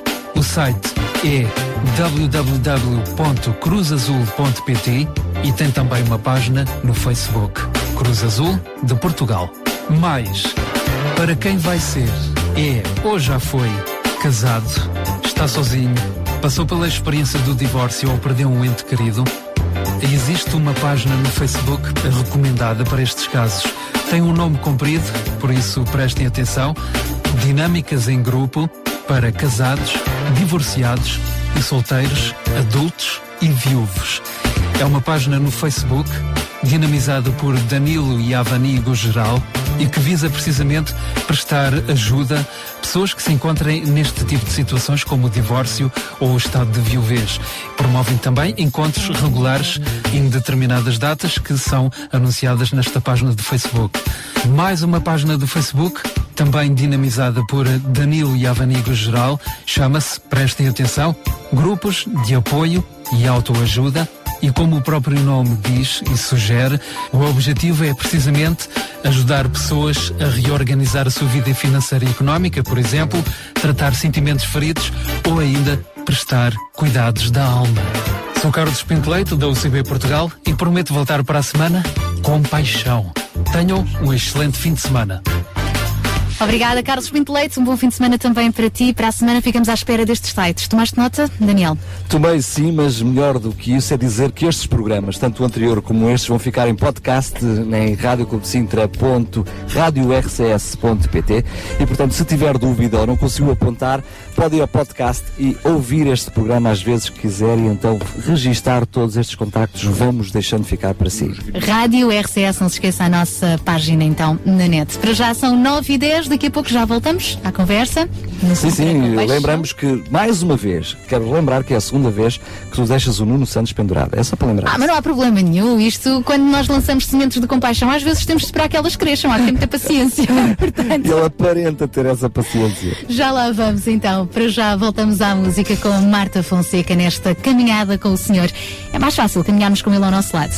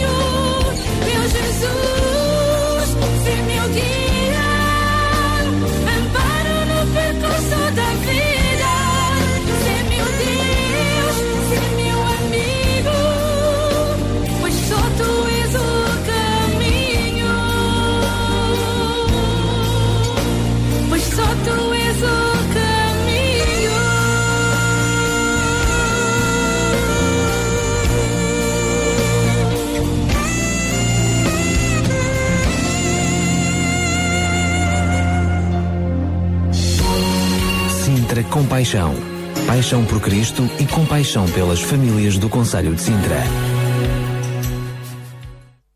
Nove e um quarto e agora sim, Daniel Galaio, vamos então receber Bons. Cuidado para mandares a rádio pelo ar. Agora sim, vamos ter o Nuno Santos. Da Associação Mãos Libertas, mais uma- um parceiro aqui do Sintra Compaixão que nos vai falar então sobre o que já foi feito e o que ainda vai ser feito em prol do projeto 440. Uh, connosco está também o. Não é bem 440, é, É, 414, os 40 mas nós estamos disponíveis a ajudar todos. Também tem lá é? um quadro. Sabes lá, há aquelas novas oportunidades, enquanto não acabarem. Sim, por exemplo. Mas temos também de dar as boas-vindas ao eh, Gabriel Dias, mais eh, um homem forte. Há pouco tivemos o Rui Valente, aqui temos o Gabriel Dias, um homem forte também, do Sintra Compaixão. Ele não sabe, mas está a ser transmitido via vídeo, temos duas câmaras e, portanto, quem vai ao nosso site também vê. É verdade, é verdade. E, é, é, olha, estás a ver aquelas luzinhas Vamos na câmara? dizer adeus para a câmara. E o, o, o Gabriel não sabe, mas ele esteve aqui há bocadinho a falar de homens e de mulheres e do género, e ele esteve aqui a fazer o gesto do homem forte, e agora a Sara já pôs as legendas naquilo que estava a acontecer aqui Mas no quem- estúdio, mas fizeste bem para ninguém pensar que. Que eu estou a falar da balança. Não, não, não estou, não, não, não. Eh, Eu estou a falar da balança que pesa o, o- o tamanho do nosso coração, da nossa Ah, generosidade. se llama- no, no, eso se llama cardiomegalia, que es cuando el corazón está demasiado dilatado. Ok, no, pronto, no, no. Fala, fala a voz do enfermeiro, porque o Gabriel Dias também está ligado à saúde, também é enfermeiro, entre outras multivalências que ele tem. E o João Barros continua aqui connosco, muito caladinho, mas João também Tu és não deixas bem-vindo. falar nem por nada. Também és é- bem-vindo ao nosso diálogo, não é? Obrigado, obrigado. Até porque o João Barros eh, é, é o responsável pelos conteúdos do nosso programa, é ele que pensa especificamente em cada semana qual é o nosso foco e hoje ele sentiu e sentiu muito bem. Ainda estamos em altura de início do ano escolar. Vamos continuar a falar das necessidades das crianças eh, da- do Conselho de Sintra e, e arredores nesta altura do ano, não é? Só, só um bocadinho, João. Nuno Santos, podes ficar calado mais um bocadinho. Estás à vontade, João. Sí, bueno, no, no, no, un, só daqui a pouco, eh, vamos, força. Ánimo, ánimo. Porque na realidade o Nuno Nuno pode explicar isso muito melhor do que eu. Obrigado. Ah, e, e é nisso que ele está envolvido. Ok. O Nuno agradece. Nuno, agora é o Nuno. Agora que estamos todos envolvidos, vamos a isso. Semear com Paixão promete, eh, projeto 414, aqui com a Associação Mãos Libertas, em, em parceria, neste caso, com algumas juntas de freguesia de Rio de Moura e São Pedro do Penaferrinho. O que é, o que é que está a ser feito, o que é que vai ser feito? Muito obrigado, antes de mais, mais este convite no dia de hoje. Agora tenho o foco dos ouvintes todos em cima de mim, não é?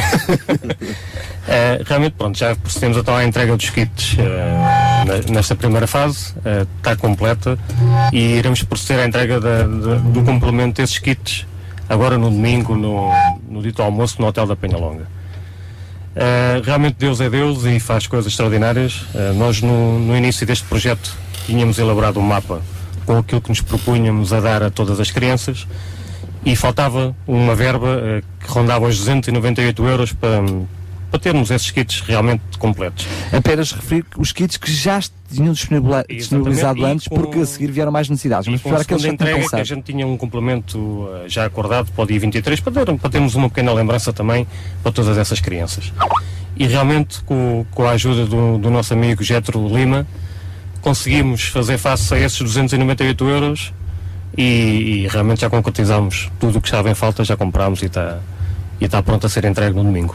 Então, o que é que compraram? Foram ao supermercado? Exatamente. Desde réguas, a lápis de cor, canetas de filtro, sei lá, recarga de folhas pautadas A4, papel de lustro, papel manteiga, cadernos quadriculados, pautados, dossiês, uma panóplia de coisas, enfim. Só, só para deixar uma lembrança e um, um- mais uma vez um grande obrigado ao Getro, dizer ao Getro, ao Getro, é verdade, o, o, o- o Nuno está a dizer que não comprou resmas. É verdade, ele não comprou resmas porque o Getro foi tocado no coração para dar precisamente o valor que faltava para fazer os kits. E nós recebemos as resmas. E quero dar um beijinho muito grande à Manuela Rebelo, que nos veio trazer uma carrada de resmas e também à Maria Ferreira, que também nos fez chegar uma grande quantidade de resmas. E portanto, as resmas, o problema das resmas está resolvido e desta forma também o Getro pode contribuir para aquilo que faltava. Só para, para, para corrigir aí, nós compramos resmas. Só que Ah, afinal o- sempre houve O valor doado pelo projeto cobriu as resmas e todo o restante material que estava em falta. E as resmas que, entretanto, nós também recebemos serão dadas a outras Claro, crianças, porque porque, entre- sei que a vossa lista de ajuda não para de termina aumentar. E, e- e mais, as escolas neste momento estão a passar por uma fase muito complicada onde não conseguem eh, ajudar as crianças que realmente têm mais necessidade. E então, eh, nada melhor do que nós termos este material todo para também ao longo do ano poder ajudar as escolas e as crianças que não tenham, que tenham que repor esse material. No próximo domingo, sabemos que vai haver, digamos que assim, o lançamento oficial deste, deste projeto 414, eh, em que as crianças vão estar com as suas famílias eh, a almoçar eh, no, no restaurante do, do Hotel Penhalonga. Que programa especial vai ser este que está a ser preparado e nós, RCS, também vamos lá estar. Ok, acima de tudo, queria também aproveitar para agradecer ao Hotel Penhalonga, que tem sido uma parte muito importante neste processo. Eh, e realmente está preparada uma grande festa que terá início por volta das 13 e penso que terminará por volta das 18 horas. Teremos desde animação a, a convidados de entidades públicas e privadas que têm colaborado com este projeto. Ah, então afinal a Sara tinha razão, sempre é 4,40, porque vão lá estar mais do que os 14 Ah, anos. Queremos alargar esse leque dos, do- dos 8 aos 80. Muito Mas bem, sim, estavas interrompido quando estavas a dizer que vamos ter, vão, vão ter alguns convidados. Pronto, só que a, a festa em si está toda direcionada realmente para as crianças e não para, para os acompanhantes nem para as famílias em si. Desde É por isso que vai lá estar o palhaço, não é? Exatamente. Mark, conhecido por ser aquele da Operação Nariz Vermelho e outros acompanhantes. Entre outros. É uma equipa, uma equipa enorme de, de animação que estará presente nesse dia.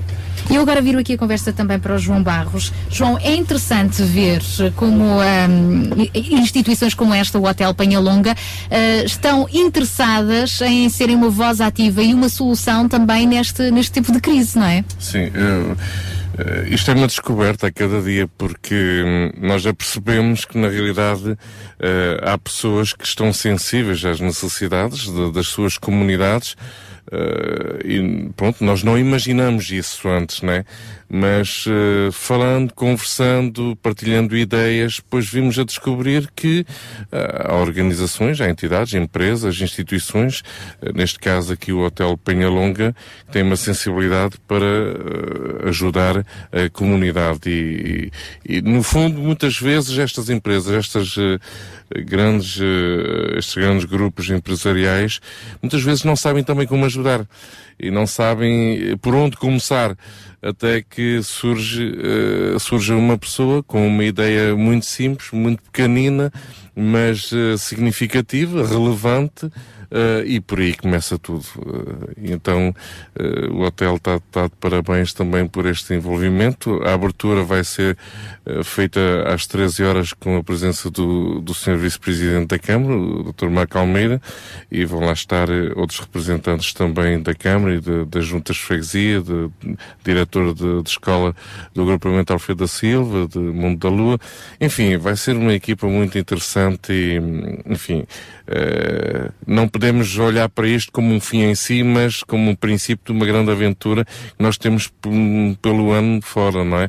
Então tem uma enorme responsabilidade. Isto, almoçar é muito giro, é muito bonito e é muito agradável e, e é assim que as coisas muitas vezes começam, mas eh, há muito trabalho pela frente. E à semelhança do eh, Hotel Penhalonga ter dito sim, nós aqui também lançamos este pedido, este apelo, deixando à sensibilidade, nomeadamente dos empresários de outras empresas que se queiram as- associar a esta e muitas outras iniciativas que vamos lançar pela frente. Agora sim.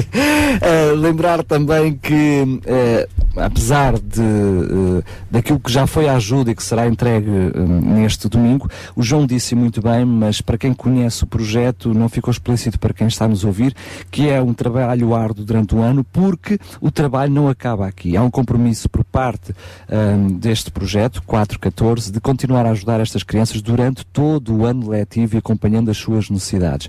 Por isso é, é importante refletir e referir aqui que apesar daquilo que eh, já terem sido atingidos alguns alvos, eh, é preciso mais ajuda porque a, a- a instituição, o projeto, vai continuar a ajudar estas crianças durante mais um ano. Exatamente. Eh, essa é a nossa responsabilidade. As pessoas, no fundo, ficam sempre muito felizes, as famílias, eh, todos nós ficamos felizes por eh, termos um, um momento de um encontro, um almoço, uma festa, e eu acredito que as crianças irão estar muito felizes eh, naquele espaço maravilhoso do Hotel Penhalonga.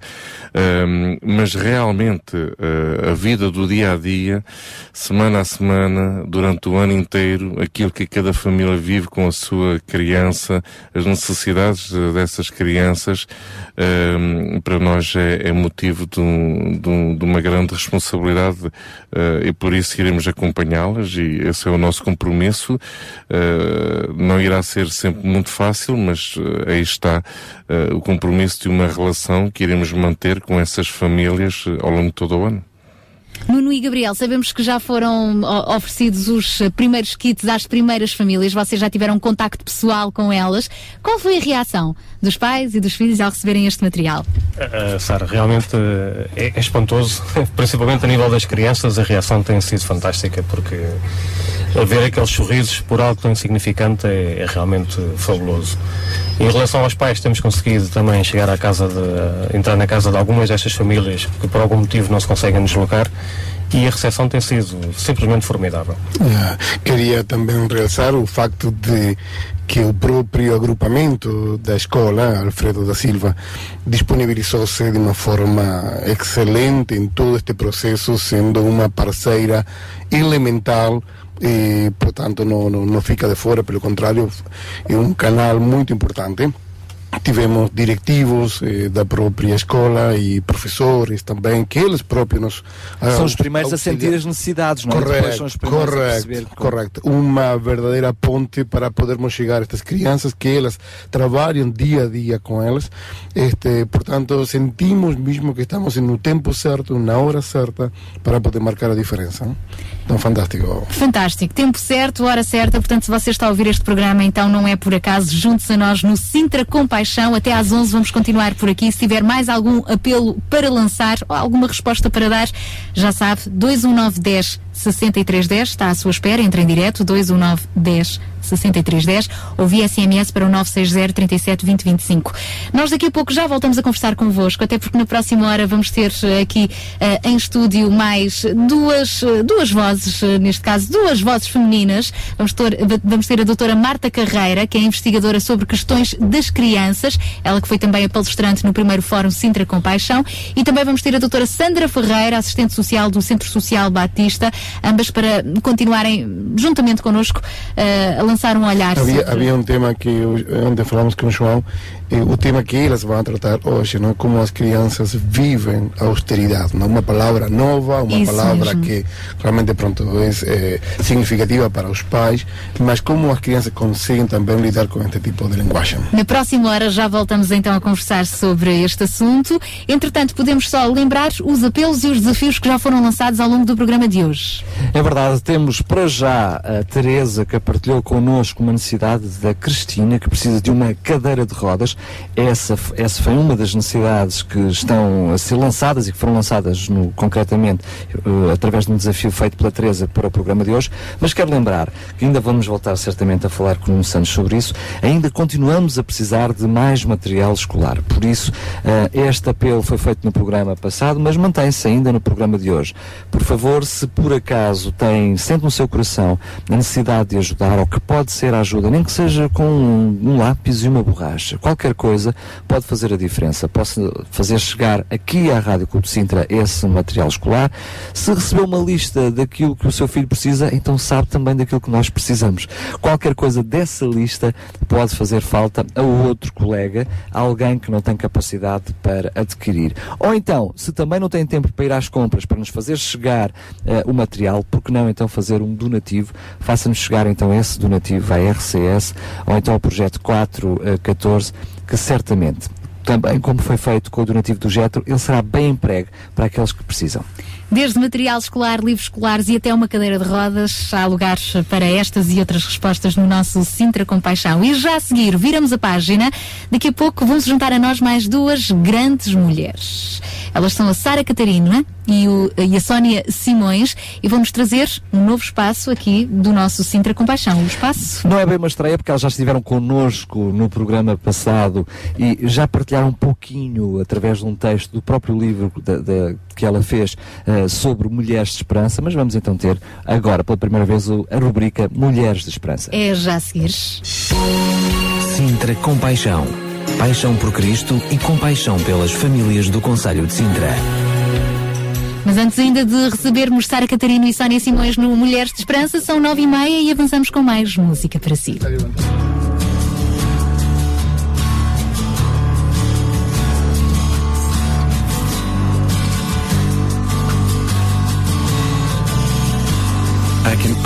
Imagine what it will be like when I walk by your side. I can only imagine what my eyes will see when your face is before me. I can only imagine,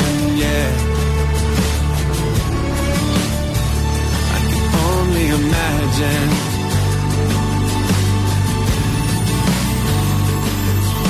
Surrounded by your glory, one will my heart feel. Will I dance for you, Jesus? Or in awe of you be still? Will I stand in your presence? Or to my knees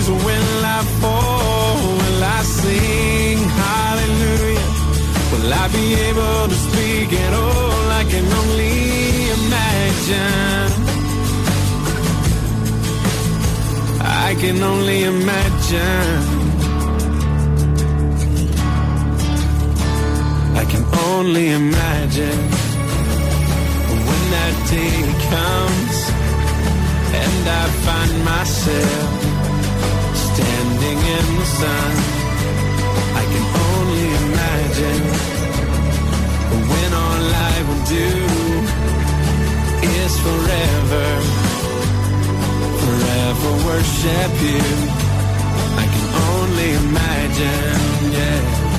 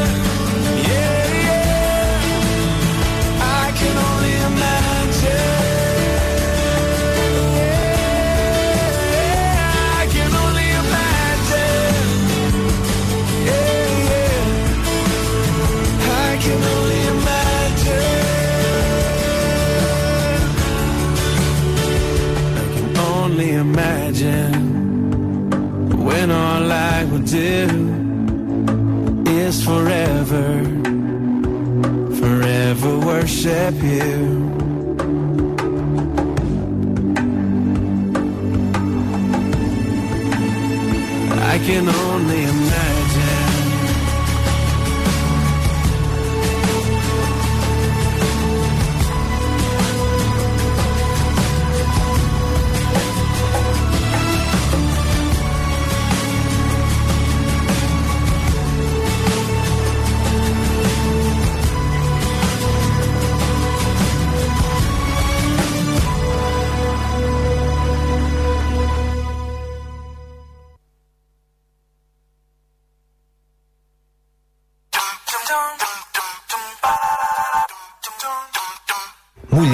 Esperança. Música, entrevistas, temas do seu dia a dia. Para mulheres que teimam em ter fé na vida.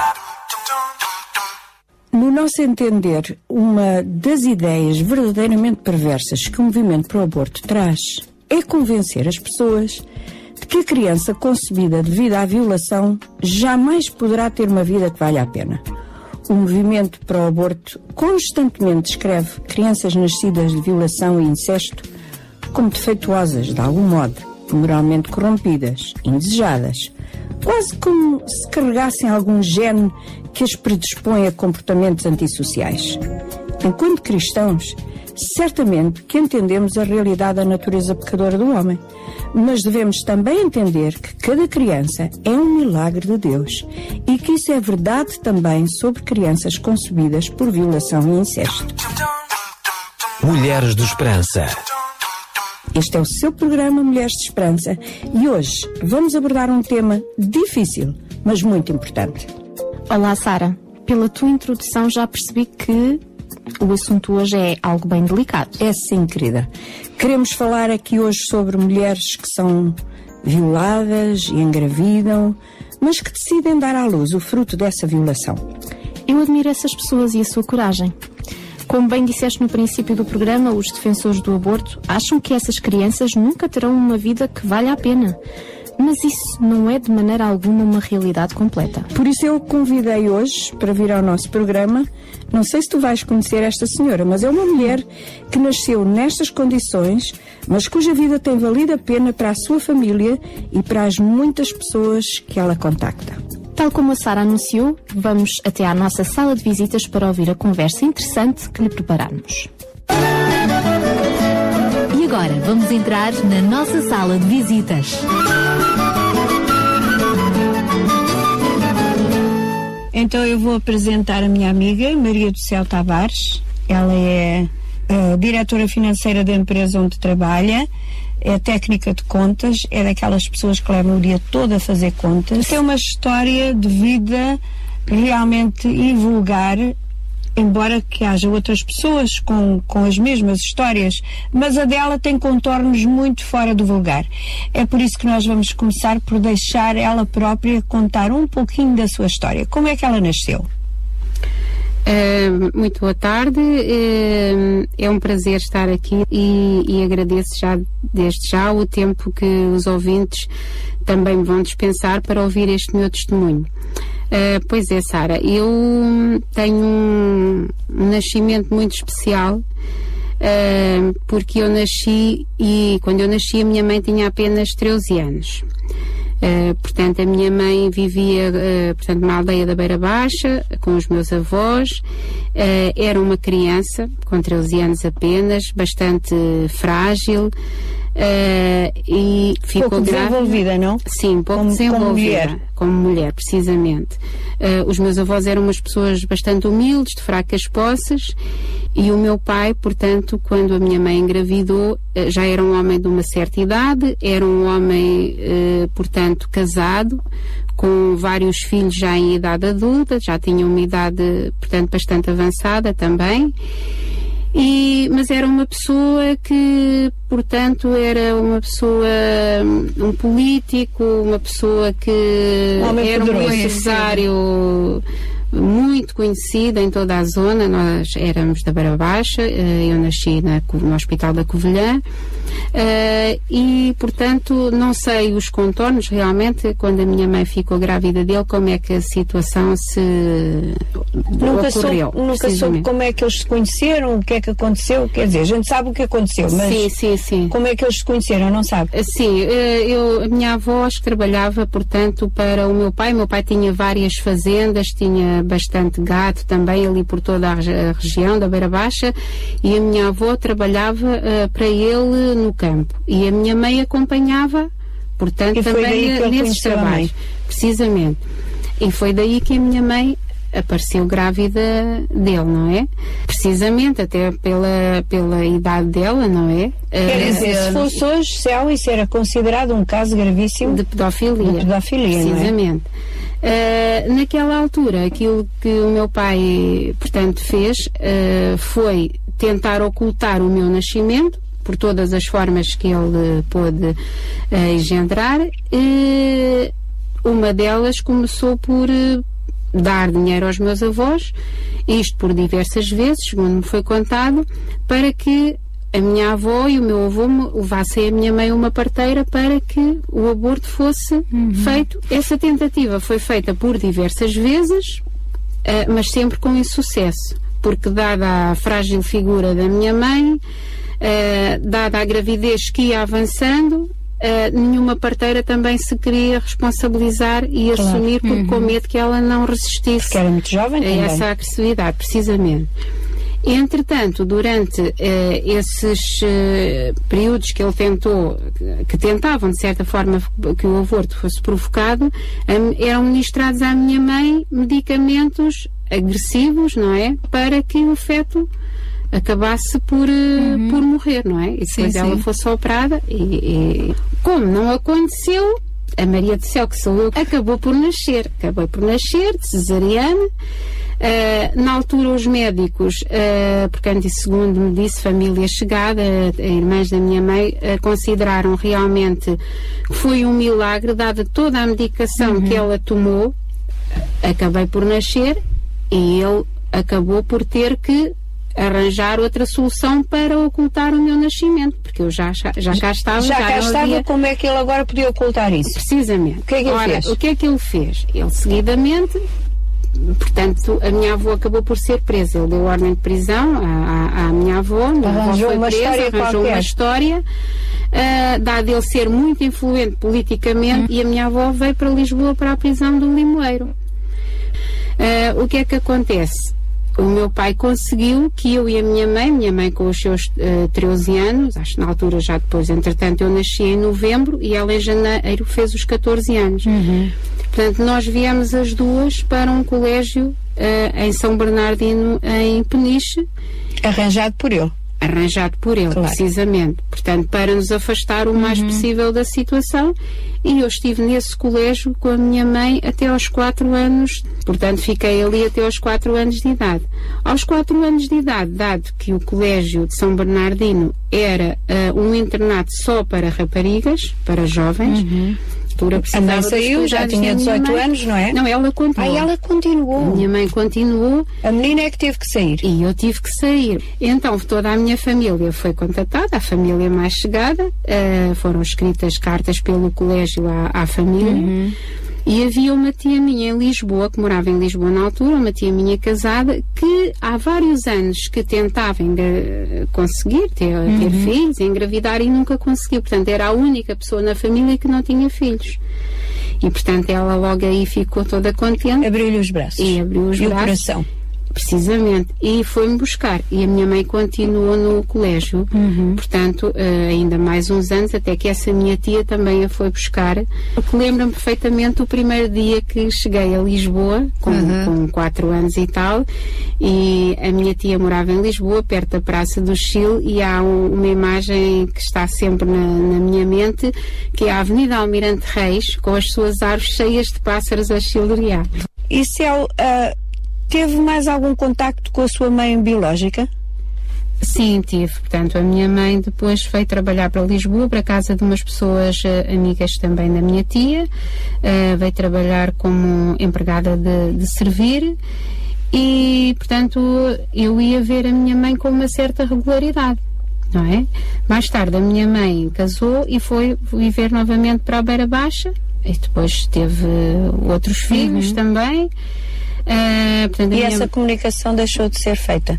Ou, ou ainda continuou? Não, eh, continua eh, a comunicação continuou ainda durante eh, vários anos. Havia períodos de tempo que eu estava um, dois, três anos sem haver. Isso havia. A minha mãe faleceu há dois anos, portanto, relativamente nova, porque ela tinha 60 e 64 anos agora quando Uhum. faleceu. E, mas, portanto, víamos, mas eh, esporadicamente. Portanto, não era aquela relação assim muito, muito, muito próxima. Então quer dizer que a sua tia é que foi a sua mãe? Sim, a, minha- sua mãe de afeto Sim, mesmo? precisamente. A minha e sentiu tia- esse afeto? Senti, senti sempre esse afeto, inclusivamente eu chamava mãe à minha tia e para mim ela era sempre, era a minha mãe. Pronto, é, é, realmente, quer dizer, o amor que, que eu tinha, o maior amor era mesmo Uhum, por por ela. Portanto, aquilo que eu, que eu sinto agora, portanto, eh, havia coisas que eu me lembrava perfeitamente, há histórias, portanto, do, do meu nascimento, relatos que me foram já transmitidos eh, mais tarde. Eh, tenho consciência que ainda há muita coisa que eu desconheço, porque acho que foram situações tão graves, e apercebi-me disso no funeral da minha mãe eh, biológica, Sim. não é? Que houve coisas muito graves que ainda não me foram transmitidas com medo de que existisse em mim uma certa amargura e tristeza. Ah, graças a Deus isso não tem acontecido, portanto eu nunca tive revolta nenhuma. Não necessitei de perdoar porque não tinha nenhuma raiz de amargura contra o meu pai nem contra a minha mãe. Minha mãe porque era uma criança na altura e foi uma situação da qual ela não teve culpa.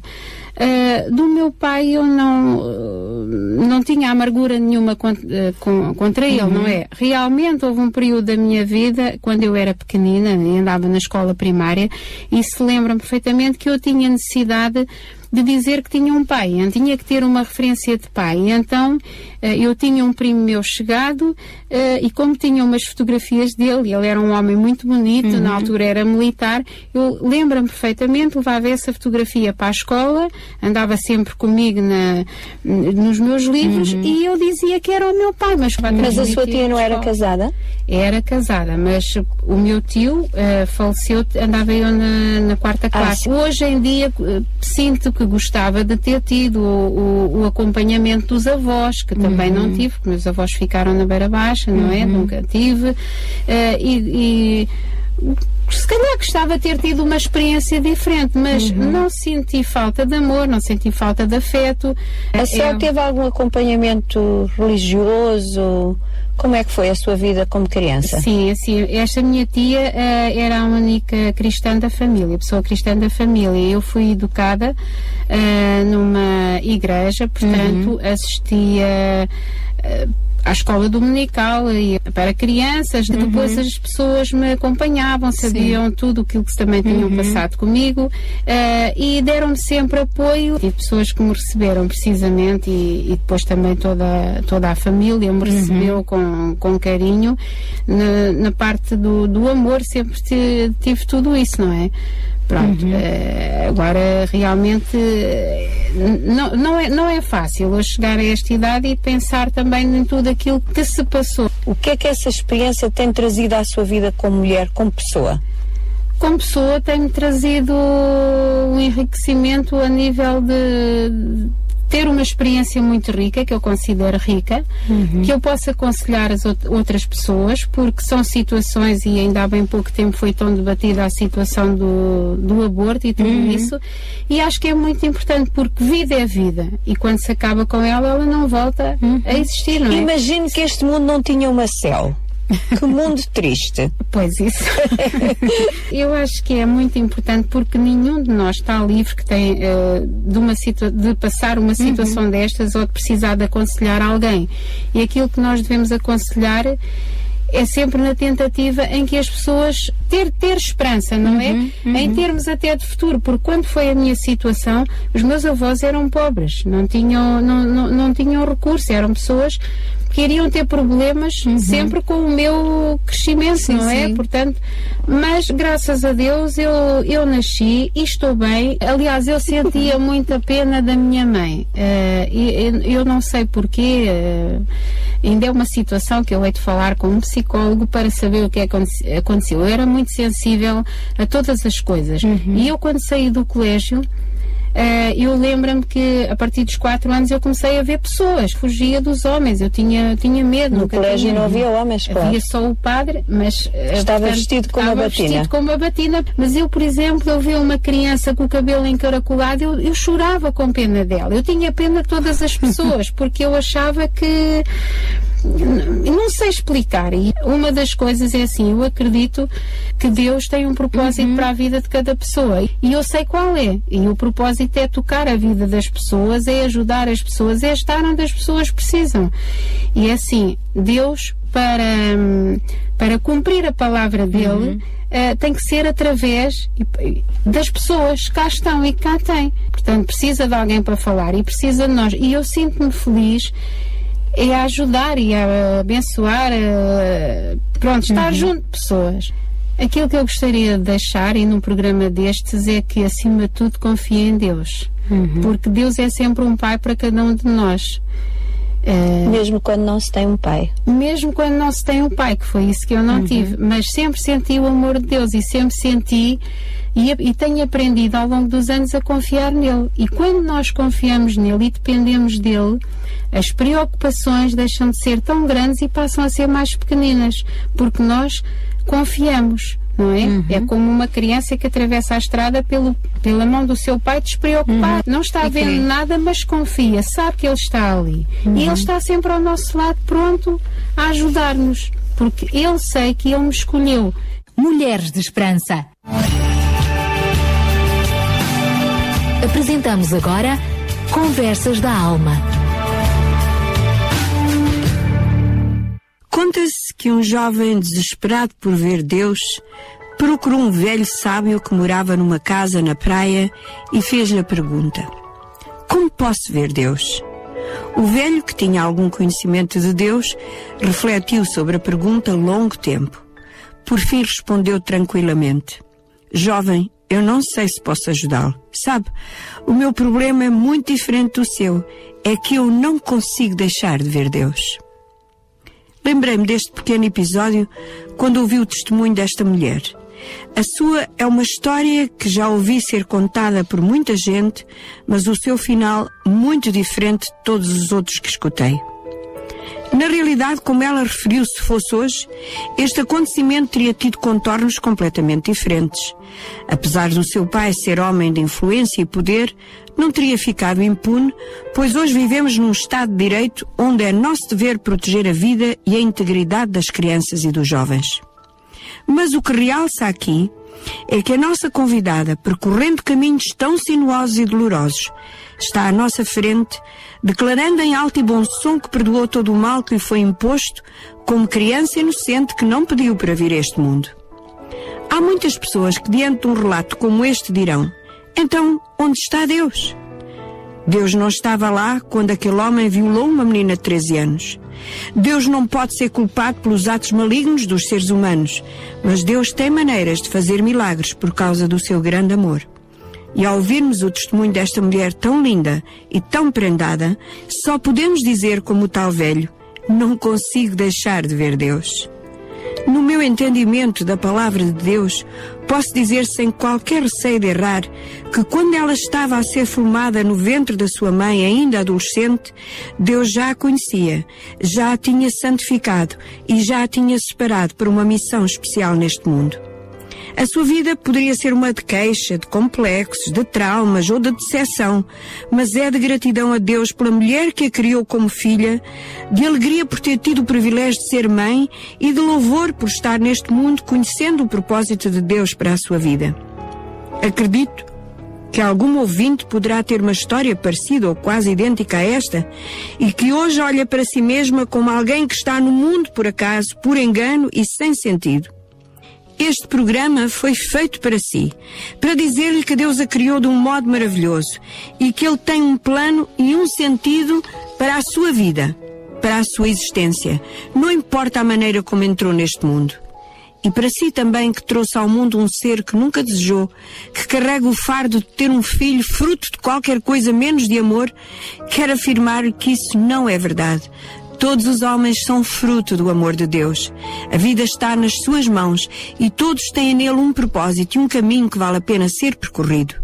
agora mesmo, no fundo da sua dor, levante uma oração ao Senhor que sempre a amou e peça-lhe que venha ao seu encontro e limpe toda a dor e toda a mágoa do seu coração. A sua vida pode ser transformada. Alguém pode olhar para si um destes dias e dizer: Ao olhar para a vida dela, eu posso ver Deus.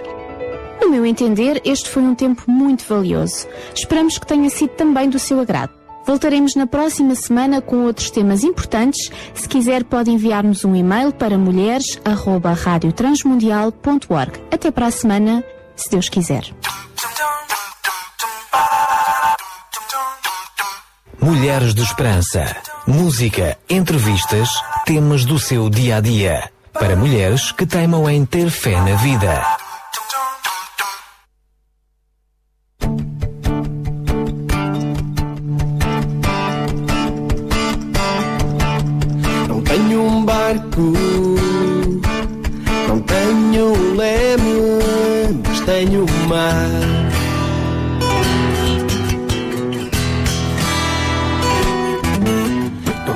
Sopa, não tenho colher, mas tenho sal.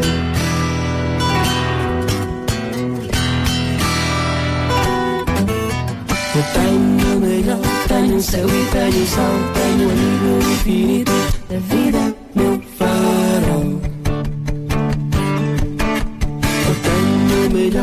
tenho o corpo e o anzol, como quando tenho fome, confio em Jesus.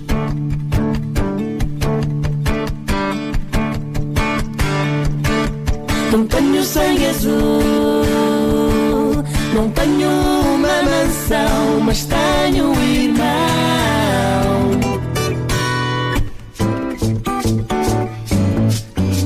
Não tenho comboio, não tenho locomoção, mas tenho sorriso.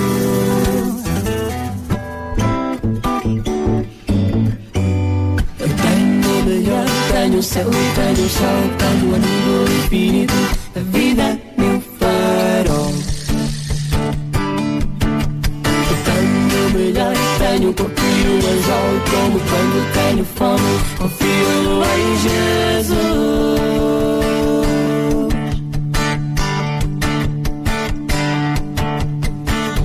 Agora foi a música com Luz Almeida. Sintra Compaixão. Ao serviço da comunidade.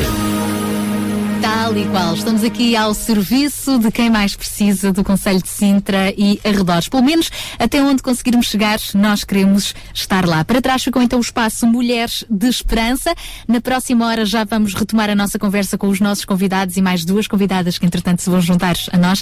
Vamos tentar perceber como é que as crianças visualizam esta questão da crise, como é que elas próprias entendem as dificuldades pelas quais as suas famílias estão a atravessar.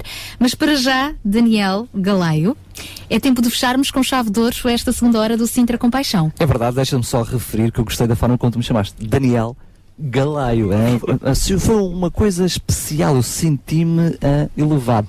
Vamos ter, como tu dizias e bem, um momento especial. O João vai partilhar connosco uma meditação.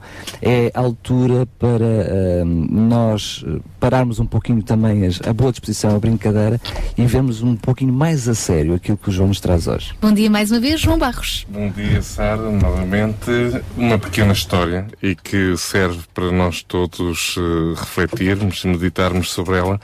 Eh, queria falar hoje de uma criança eh, que se chamava John Wesley. E vou passar a contar esta pequena história. John Wesley foi o 13 terceiro filho, nessa altura havia muitos filhos, não é? De, de 19 filhos, não é? Foi, foi o 13 terceiro do Samuel e da Susana Wesley e nasceu no 17 de julho, junho de 1703, na Inglaterra. De família pobre, John Wesley viveu numa Inglaterra do século XVIII conturbada pela Revolução Industrial, onde crescia muito o número dos desempregados, dos mendigos itinerantes, os políticos corruptos, os vícios e a violência generalizada. A atividade profissional do pai do, do John Wesley sustentava com muita dificuldade a família, obrigando-o a estar frequentemente ausente de casa e não podendo dar a devida assistência ao lar, a mãe teve de assumir a administração financeira da família e a educação dos filhos e filhas, disciplinando-os com, com rigidez, os filhos, mantendo horário para cada atividade e reservando um tempo de encontro com cada filho para conversar, estudar e orar. Ainda na infância, John Wesley foi o último a ser salvo de forma milagrosa num incêndio que destruiu toda a sua casa, onde estivera preso no segundo andar. A partir desse dia, Susana, sua mãe, dedicou-lhe uma atenção especial, pois entendeu que Deus havia poupado sua vida para algo muito especial. Aos cinco anos de idade, Susana Wesley começou a alfabetizar o seu filho, usando o livro de Salmos como apostila. John estudou com sua mãe até aos 11 anos. Entrou então para uma escola pública, onde ficou como aluno interno por seis anos. Aos 17 anos, foi para a Universidade de Oxford.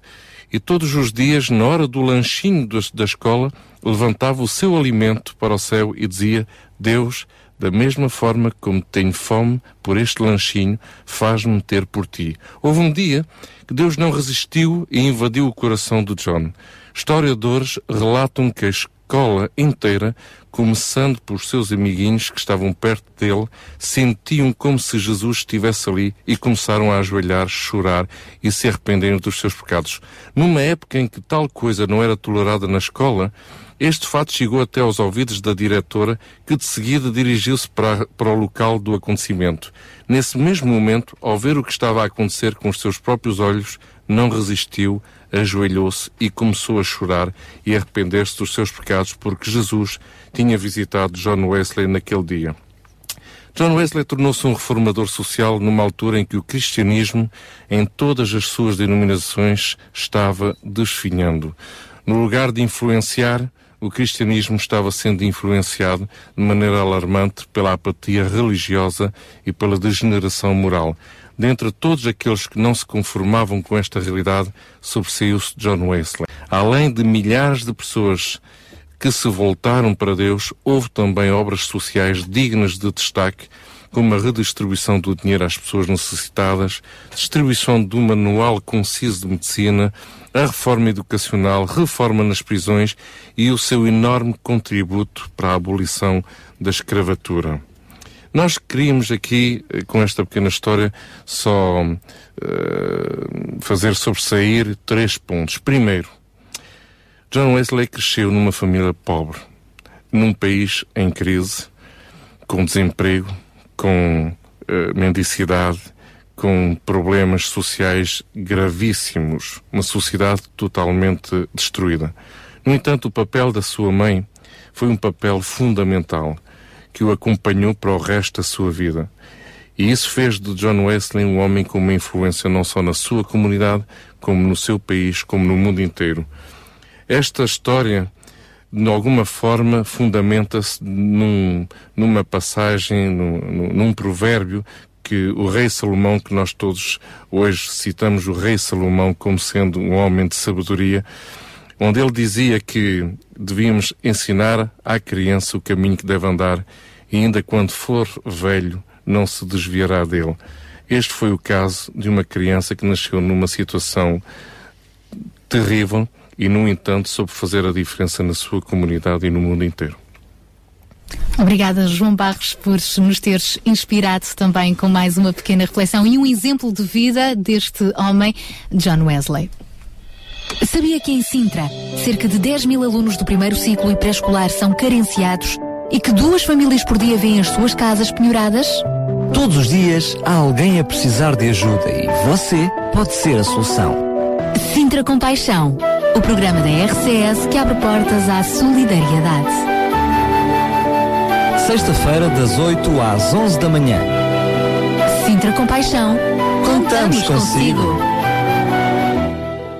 São 10 horas e 2 minutos. Esta é já a terceira e última hora do programa Sintra com Paixão e continuamos a lançar aqui também alguns desafios e vamos lembrar especificamente quais foram os dois desafios que deixámos hoje no ar e mais poderão surgir se você participar em direto ligando 219 10 63 10, enviando a sua mensagem escrita para o 960 37 2025 ou através do nosso Facebook Rádio RCS. É verdade, e lembrar então os dois, os dois eh, desafios que foram lançados hoje. O primeiro, de uma cadeira de rodas. Estamos a precisar de uma cadeira de rodas. Se pode ajudar, se conhece alguém que pode ajudar, ou até mesmo se faz parte de uma instituição que pode doar ou emprestar uma cadeira de rodas, nós estamos mesmo, mesmo a precisar. E também de livros escolares. Aqueles livros que já não precisa, pode fazê-los chegar aqui à Rádio Clube de Sintra para que nós os possamos entregar àqueles que mais careciam deles. E ainda lembrar que continuamos a receber ahm, material escolar. Material escolar diverso, mas até podemos concretizar lápis de caneta, lápis de cor e lápis de cera são necessários para ajudar este projeto 414, que amanhã serão feitas algumas, amanhã não, no domingo, no domingo serão feitas, eh, vai ser feita a entrega desse material, mas como disse bem, o João, eh, a necessidade mantém-se até o fim do ano, porque eh, o projeto 414 vai ajudar estas crianças durante o ano inteiro. Apenas lembrar que podem acompanhar também eh, o Sintra Compaixão através do nosso site, através da nossa webcam, e daqui a pouco já vamos dizer quem são estas duas meninas que se juntaram ao painel dos convidados já residentes aqui no Sintra Compaixão. Até porque a seguir vamos tentar compreender como é que as próprias crianças vivem estas situações difíceis por parte das suas famílias. Com que olhos é que elas olham para a crise e com que, com que olhos é que elas também nos podem inspirar a gestos de esperança. Fica combinado? A seguir já voltamos então a conversar sobre estes e outros assuntos. Para já, de regresso à música, abrimos esta terceira e última hora com Chris Tomlin.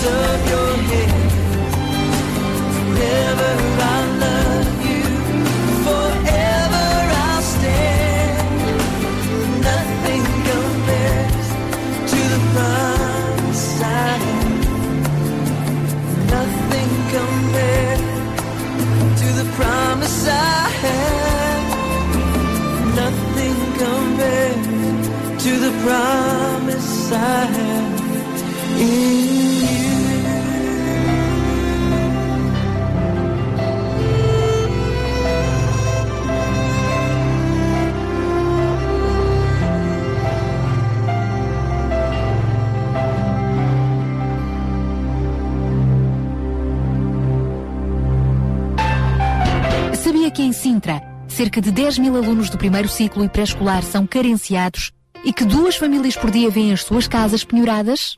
Todos os dias há alguém a precisar de ajuda e você pode ser a solução. Sintra Compaixão, o programa da RCS que abre portas à solidariedade. Sexta-feira, das 8 às 11 da manhã. Sintra Compaixão, Contamos consigo. Até às 11 ainda aqui estamos, mas depois, mesmo fora de horas de estarmos no ar, contamos consigo sempre, porque todas as horas são horas certas e ideais para participarmos em iniciativas, em campanhas, em gestos de solidariedade e de compaixão. E agora sim, nesta terceira e última hora, chegou a altura de termos uma visão sobre como as crianças e as próprias famílias estão a ver, a vivenciar e a tentar ultrapassar todas estas questões ligadas à crise. Para isso, vamos contar com mais duas convidadas a juntarem-se ao nosso painel. E Daniel, podes ser tu então apresentá-las. Muito bem, obrigado pela gentileza, Sara. Ah, nada. Então, Sabes que eu gosto- eu gosto Farei as honras contigo. da casa, vou servir então de Cicerone, eh, mesmo não tendo o fato à altura. Vamos então ter eh, a Marta Carreira que nos vai trazer eh, algumas estatísticas e nos mostrar um pouquinho a realidade virada mais para as crianças e depois a Sandra Ferreira que também nos vai falar de como as famílias veem esta questão da, da crise. Eh, eu começava exatamente por eh, falar com e perguntar à Marta A Marta, que é investigadora. que é investigadora, eu, eu não referi, a gente já tinha referido no, no passado, eu não, não fiz referência sobre isso agora, e a Sandra Ferreira, que é assistente social. Ah, na realidade, nós, todos nós, nesta altura, dizemos que temos problemas e que estamos a sofrer. Todos nós, eu, eu acho que mesmo até aqueles que são mais abastados, de alguma forma, já se estão a queixar também eles com a crise. É verdade que aqueles que mais necessitam, aqueles que têm mais dificuldades, sentem de uma forma mais violenta a crise. Mas era bom que nós, eh, ao olharmos para, para as realidades da atualidade, olhar para o lado, nós vamos perceber que, afinal de contas, apesar de estarmos a sentir a crise, ainda provavelmente estamos num paraíso.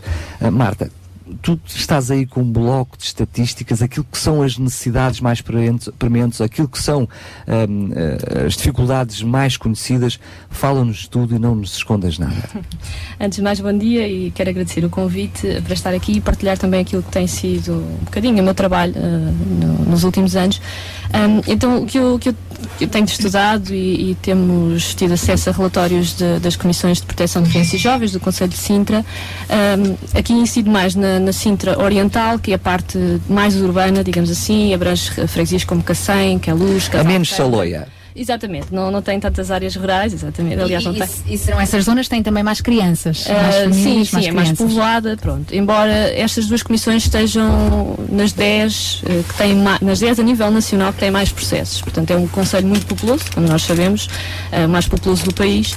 E, portanto, estas são crianças que, isto refere-se ao relatório de 2011, aos dados de 2011, eh, são crianças que foram sinalizadas, a, mai- a grande maioria por negligência, embora esta seja uma problemática que abrange muita coisa, ainda tem que ser mais especificada, abrange negligência ao nível da saúde, ao nível da alimentação, a nível socioemocional também. Pronto, e temos, temos números mesmo avassaladores nesta área da negligência. A, maior, a maioria destas crianças, ou muitas, foram sinalizadas pelos estabelecimentos de ensino, como é Mas eu natural. vou só pedir que tu explicasse o que é que é isso de serem sinalizadas. Marcaram, portanto, puseram-nos um selo no, Não. braço. Ah, portanto, as crianças, ah, no caso, por exemplo, as escolas, ah, a escola, o professor ou o educador de infância, pronto, ah, percebe-se alguns sinais, por exemplo, a criança vai sem comer para a escola, vai, nota-se que a criança tem fome e pede comida assim que chega, vai sem um pequeno almoço. E isto começa a ser reiterado e todos os dias acontece, até que, a professora tenta, por exemplo, falar com os pais, ah, se os pais, se, se essa entidade, no caso a escola, conseguir resolver o problema, conseguir apoiar, a família está disposta a mudar, eh, a mudar. Muitas vezes não tem hipótese, é que é mesmo assim, não é? Portanto, quando tu dizes que são sinalizados, para quem está do outro lado perceber, são identificados À- à algumas comissão, carências e são exatamente. referenciados depois Comissão à de Proteção Comissão. de Crianças Jovens. A negligência é uma delas, há muitas. Há, há, por exemplo, a mendicidade, que não é uma problemática muito, felizmente, pelo menos visível. Não há muitos casos em comissão, se calhar existem, mas não, não, não são muito sinalizados. Ahm, há, por exemplo, violência doméstica, há, há, hum, o exercício abusivo da autoridade, pronto, há muitas tipologias, mas a negligência é aquela que, até a nível nacional, é mais eh, sinalizada, talvez porque também abrange muita coisa. E como disse, dizia, no princípio tem que ser mais especificado. Ah, estas são crianças que muitas vivem, portanto, a grande maioria vive com, com os- ambos os pais. Ah, embora haja um- agora uma grande, um grande número de famílias monoparentais femininas, e isto ah, devido aos números elevados de divórcio não é, que temos, a que temos ah, vindo a assistir, Ahm, e posso dizer ainda que a maior parte, um- uma grande parte dos rendimentos vem do trabalho e muitos do rendimento social de inserção. Lá está. Aqui então já começamos a entrar mesmo naquela, na questão principal que nos traz aqui, a questão da pobreza e da crise. Há muitas famílias que, que são sinalizadas e que vêm, vêm têm rendimento social de inserção como o seu rendimento, o único rendimento, muitas vezes. Ah, e muitas vêm de outros conselhos, o que isto, isto faz-nos ah, pensar logo na grande mobilidade geográfica que estas famílias têm. Normalmente estão numa casa ah, que está arrendada, mas depois deixam de ter possibilidade para pagar a renda, vão ter que ir para outro conselho, ah, vão ter que ir para outra casa e muitas vezes só encontram noutro conselho, porque ali se calhar até já são conhecidas. Pronto, isto é, é- esta mobilidade geográfica é muito, é muito forte e, e- e aqui nestes números da Comissão isto pode ser uma das conclusões, pode ser uma das explicações, mas com certeza há outras. Não é? Ah, portanto, este é o, o- o retrato assim muito rápido, muito resumido. ah, Mas ah, diz-me só uma coisa, por favor. Tu acabaste de falar, de falar e bem daquilo que são as necessidades que foram identificadas e que foram depois reportadas, mas que tipo de números é que, é que essas realidades representam? Porque todos nós sabemos que isso existe. Ah, mas se calhar se nós olharmos concretamente para os números, ah, vamos ficar, ah, eu diria que até Sim, é perplexos. E é assim, é- como eu disse, isto refere-se a um, a um relatório de uma das comissões de Sintra. Portanto, nós podemos duplicar estes números sem sombra de dúvida. Nós temos, em 2011, tivemos 1.565 crianças só na Comissão de Sintra Oriental. Portanto, se nós pusermos mais 1.500, não chegou, mas muito perto mesmo. Podemos arredondar sem, sem correr riscos de grande erro que há volta de 3 mil crianças foram identificados. Este é o global de todas essas todas diferentes, diferentes exatamente, necessidades. Só a nível de negligência, na, na Comissão de Sintra Oriental, nós tivemos hum, 500, 531 crianças no total. Para já, já é, já é relevante perceber que as escolas de alguma forma estão, atentas. Eh, há também certamente um trabalho de backup por detrás E para são muitos anos a falar-se disso. A lei, a lei de Proteção de Crianças e Jovens já entrou em vigor em 99, portanto, e as escolas têm vindo a, sensibiliz- a ser sensibilizadas pelas próprias comissões. Pronto. E, e- e a seguir às escolas aparecem as autoridades policiais, o que também é um dado que nos pode surpreender. eh, autoridades policiais não estão assim tão perto das crianças, pelo menos no dia a dia, mas nós não podemos esquecer que há muitas situações de violência doméstica em que as autoridades são chamadas, até às vezes abandonam, as crianças andam sozinhas na rua e um vizinho pode ver, até conhece a criança, então, mas chama a polícia. Portanto, há, há várias situações em que as autoridades podem estar envolvidas, daí também eh, a sinalização ser eh, feita por parte delas. E também os estabelecimentos de saúde. Os centros de saúde normalmente estão muito atentos, acompanham as crianças desde, desde bebés, os hospitais, porque chegam casos, por exemplo, de maus tratos físicos e o hospital é obrigado, há um protocolo, é, é mesmo obrigado a, a sinalizar à Comissão, se, se- se realmente verifica isso. Ahm, e, portanto, toda a, comunidade está mais alerta para esta problemática. Oh, Marta, mas então eu posso dizer que, independentemente, e peço desculpa pela forma como vou, como vou abordar o assunto, no meio de tanto problema, essas crianças acabam por ser as felizardas, porque foram aquelas que já foram detectadas o problema e de alguma forma estão a ser acompanhadas. É. Fora aquelas que não, não, se sabe. Não não é? chegam à Comissão. E, E há é- muitas crianças que não chegam à Comissão. E essas são menos afortunadas porque não conseguem depois ter, receber qualquer tipo de ajuda. E o que é que é preciso fazer para que essas crianças cheguem também à comissão? Já que a rádio também serve para isso, Claro, para nós ajudarmos Nós temos que estar, exatamente, temos de, de sensibilizar a comunidade, vizinhos, professores, eh, enfermeiros, médicos, pronto, essa classe normalmente está mais alerta, mas de qualquer maneira, eh, todos nós temos a obrigação de, de, de estar atentos e de sinalizar. Isto é, agora é assim, não é sinalizar por qualquer coisa. Também há muitos casos que chegam à comissão que são denúncias falsas, às vezes vinganças entre vizinhos, o que, que é triste. Infelizmente também vai acontecendo recursos isso, não é? onde seriam precisos, não é? Pronto. Ahm, todos nós devemos estar alerta e, e tentar perceber, primeiro, as entidades de primeira linha, que são os centros de, os centros de saúde, os jardins de infância, as creches, as escolas, as IPSS que trabalham com crianças, não é? Essas são as entidades que primeiro devem já que estão tão próximas da criança, devem intervir. Portanto, o princípio da subsidiariedade aqui aplica-se sempre. Tenta-se aplicar. Agora, se eles não conseguirem mesmo, então aí a Comissão tem de ser alertada e depois vai acompanhar devidamente a, a situação. E uma das IP, IPSS que, que trabalha eh, precisamente nessas e noutras situações e na sinalização dessas e de outras famílias, temos aqui representado o Centro Social Batista, eh, também ele parceiro do Sintra Compaixão, através da assistente social Sandra Ferreira. Sandra, qual é a realidade das famílias com, com as quais eh, convivem diariamente? Primeiro que tudo, gostaria de dizer bom dia e agradecer o convite. Um, o Centro Social Batista, eh, portanto, está sediado no Cacém, uma, uma, uma zona bastante carenciada, não é? E têm chegado até nós famílias das nossas crianças com a passar bastantes dificuldades, dificuldades eh, já numa situação bastante grave. E, portanto, nós eh, que somos beneficiários do Banco Alimentar, tentamos ajudar essas famílias neste sentido, com os géneros alimentares. Ah, quando não podemos fazê-lo, ah, tentamos encaminhá-las para outras para outros serviços, não é? Através das juntas de freguesia ou, ou segurança social. Neste sentido, estas famílias hum, aparecem até nós já com numa situação bastante grave, como já referi, ah, em situação de grande desespero ou porque estão desempregados numa situação de desemprego e, e basta dizer que numa família destas em que se está a pagar uma renda de casa, basta uma pessoa ficar desempregada e vem tudo por aí abaixo, não é? As coisas complicam-se complicam-se muito. Hum, quando as contas não são pagas, não é? A água, falamos da água, luz, as coisas que nós precisamos no dia a dia para, para viver, as famílias começam a ficar mesmo desesperadas, não é? O que significa que a qualquer momento a comida vai faltar também na mesa, não é? E tendo, tendo crianças em casa, é lógico que as famílias começam, hum, começam a ficar desesperadas. Ou seja, eu, eu referi, e a Marta falou-nos há pouquinho daquilo que muitas vezes são os problemas famílias dentro dos seis familiares e normalmente eh, porque já há esses problemas, são famílias disfuncionais, ahm, mas mesmo assim, para além das famílias disfuncionais, temos aquelas chamadas famílias funcionais, mas depois não têm meios para fazer face às necessidades básicas. E tu referiste que muitas dessas vezes, muitos desses problemas, quando chega às necessidades básicas das crianças, toca muito mais a sério naquilo que é o seio familiar. Ou seja, quando as pessoas não têm para aquilo que são as suas necessidades básicas é uma coisa, mas quando é a dos filhos, hum, aí, como se costuma dizer, a coisa já toca de forma diferente. Claro.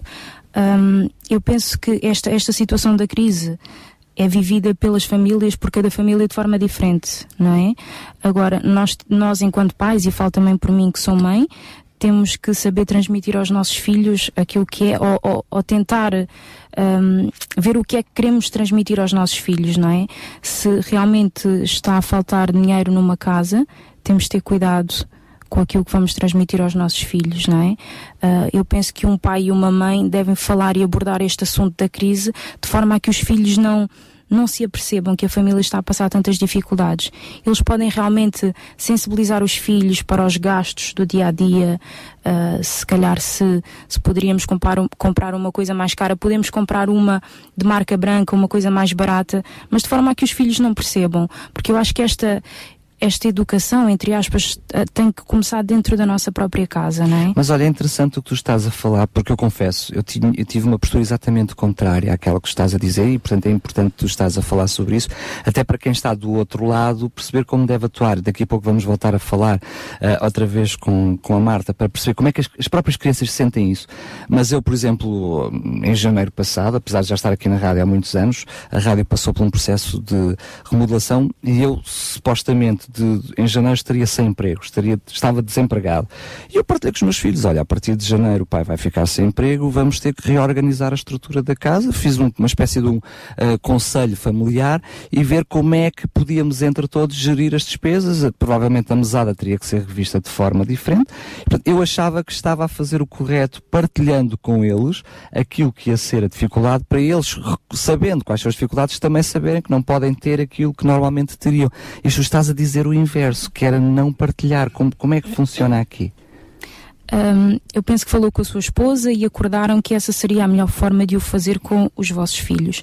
Ah, quando eu digo ah, cuidado com o que transmitimos aos nossos filhos, é no sentido, eu sei que esta crise entra pelas, pelas nossas casas, há discurso- discussões entre pai e Ah, mãe. nesse aspecto. É nesse, Atenção, é nesse aspecto. toda a atenção que está- aquela tensão que é toda a gerada. atenção que é colocada à volta desta crise. Ah, e a ok. forma como, como devemos transmitir pode ser passada, é verdade, e eu acho, que- acho que fez bem sentar-se com os seus filhos e transmitir que nos tempos que vêm aí vão ser difíceis, temos que nos hum, controlar com as despesas E adaptar, e não é? adaptar-nos à situação. maturidade da criança. Depende da maturidade, exatamente como diz a Mas Marta. essa depende. maturidade também vai sendo adquirida à medida que os próprios pais também vão investindo, não é? Mas Neste eu, tipo eu de vou dar um exemplo concreto. Eu tenho dois filhos, um com 14 anos e outro com 6. E o, o- na altura, lembro-me perfeitamente, eh, quando estávamos nesse tal conselho familiar, mesmo meu, meu filho de 6 anos, que não tem a maturidade do, 14, do, do de 14, ofereceu-me o milheiro dele para fazer face às necessidades no caso de eu participar. Para está um gesto Ou seja, hum, eh, eu achei na altura que, independentemente de ele perceber ou não, ou ter a maturidade do, mais velho, há, da maneira como ele entende a coisa, ele estava disposto para ser parte da solução do, do problema. Porque de alguma forma entendeu. Mas eu perce- agora sim percebi, eh, porque eu confesso que estava a achar que também tinha feito alguma asneira de alguma forma e queria perceber, porque quem está do outro lado precisa de perceber Claro, o que nós claro. estamos aqui a Uhum. dizer. Portanto, não deixar passar toda a atenção Esconder no envolve. sentido do, É daquilo que é o sentido. stress, Aquela daquilo que é a aflição, a angústia, já, já faz todo o sentido E e aquele realmente. ditado muito, muito português que nós temos, eh, caso onde não há pão, todos ralham. E ninguém tem razão. Mas, não é? Marta, tu, Neste tu espe- como especialista, como é que as crianças sentem isto? É assim, eu neste momento não tenho ainda as respostas de- de- de- sobre as crianças, porque ouvir as crianças é sempre muito, interessa- in- muito interessante, porque nos ensinam muito e surpreendem-nos sempre. Mas das entrevistas que eu fiz eh, no meu estudo, eh, muitas vezes as próprias mães, eh, entrevistei mais mães que pais, me diziam que hum, eu se não tiver para mim não faz mal, mas eu tenho que ter para o meu filho. Essa que é essa. Muitas vezes me disseram isso. E elas próprias, quando eu perguntava quais eram as necessidades que uma criança tem no seu desenvolvimento, muitas diziam. ah, elas às vezes pedem muita coisa, mas nós não podemos dar tudo aquilo que elas querem. Eh, Pronto. Mas a, necessidade emocional, o afeto, o estarmos lá, o conversarmos com eles é o mais importante. E muito, mas muitas vezes ouvi, ouvi isto. E e em relação a- às necessidades materiais, elas focavam sempre, a criança pede mais.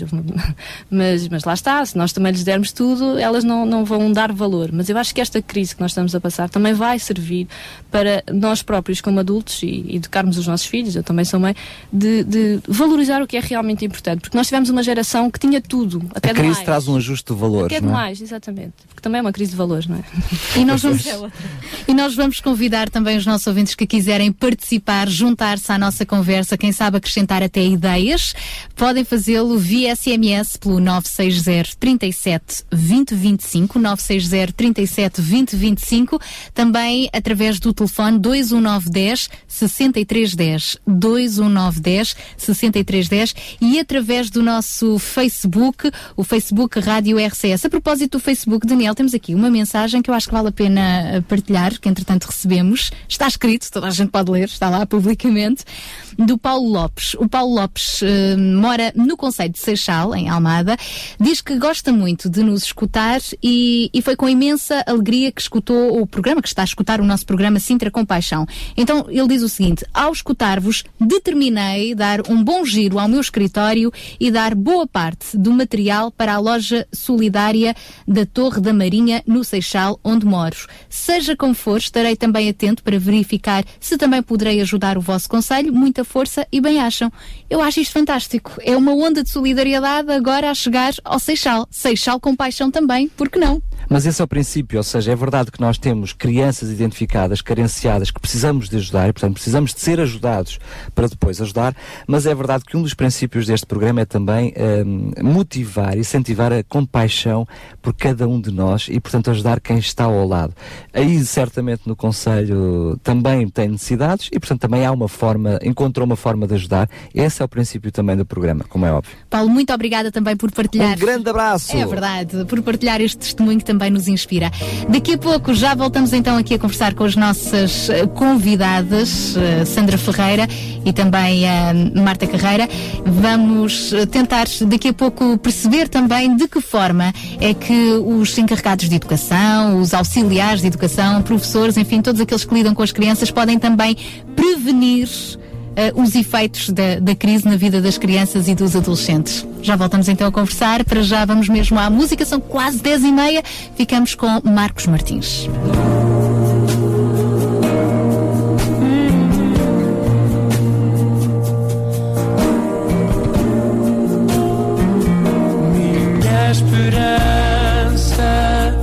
Está no Senhor, desde agora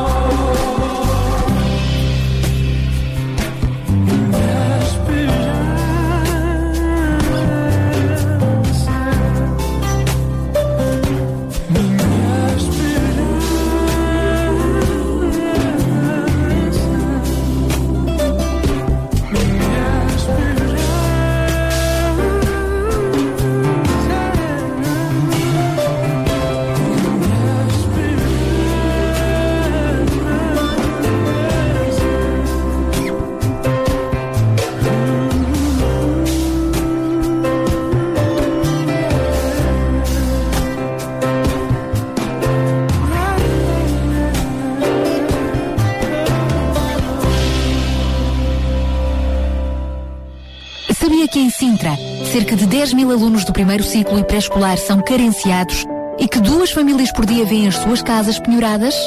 Todos os dias há alguém a precisar de ajuda e você pode ser a solução.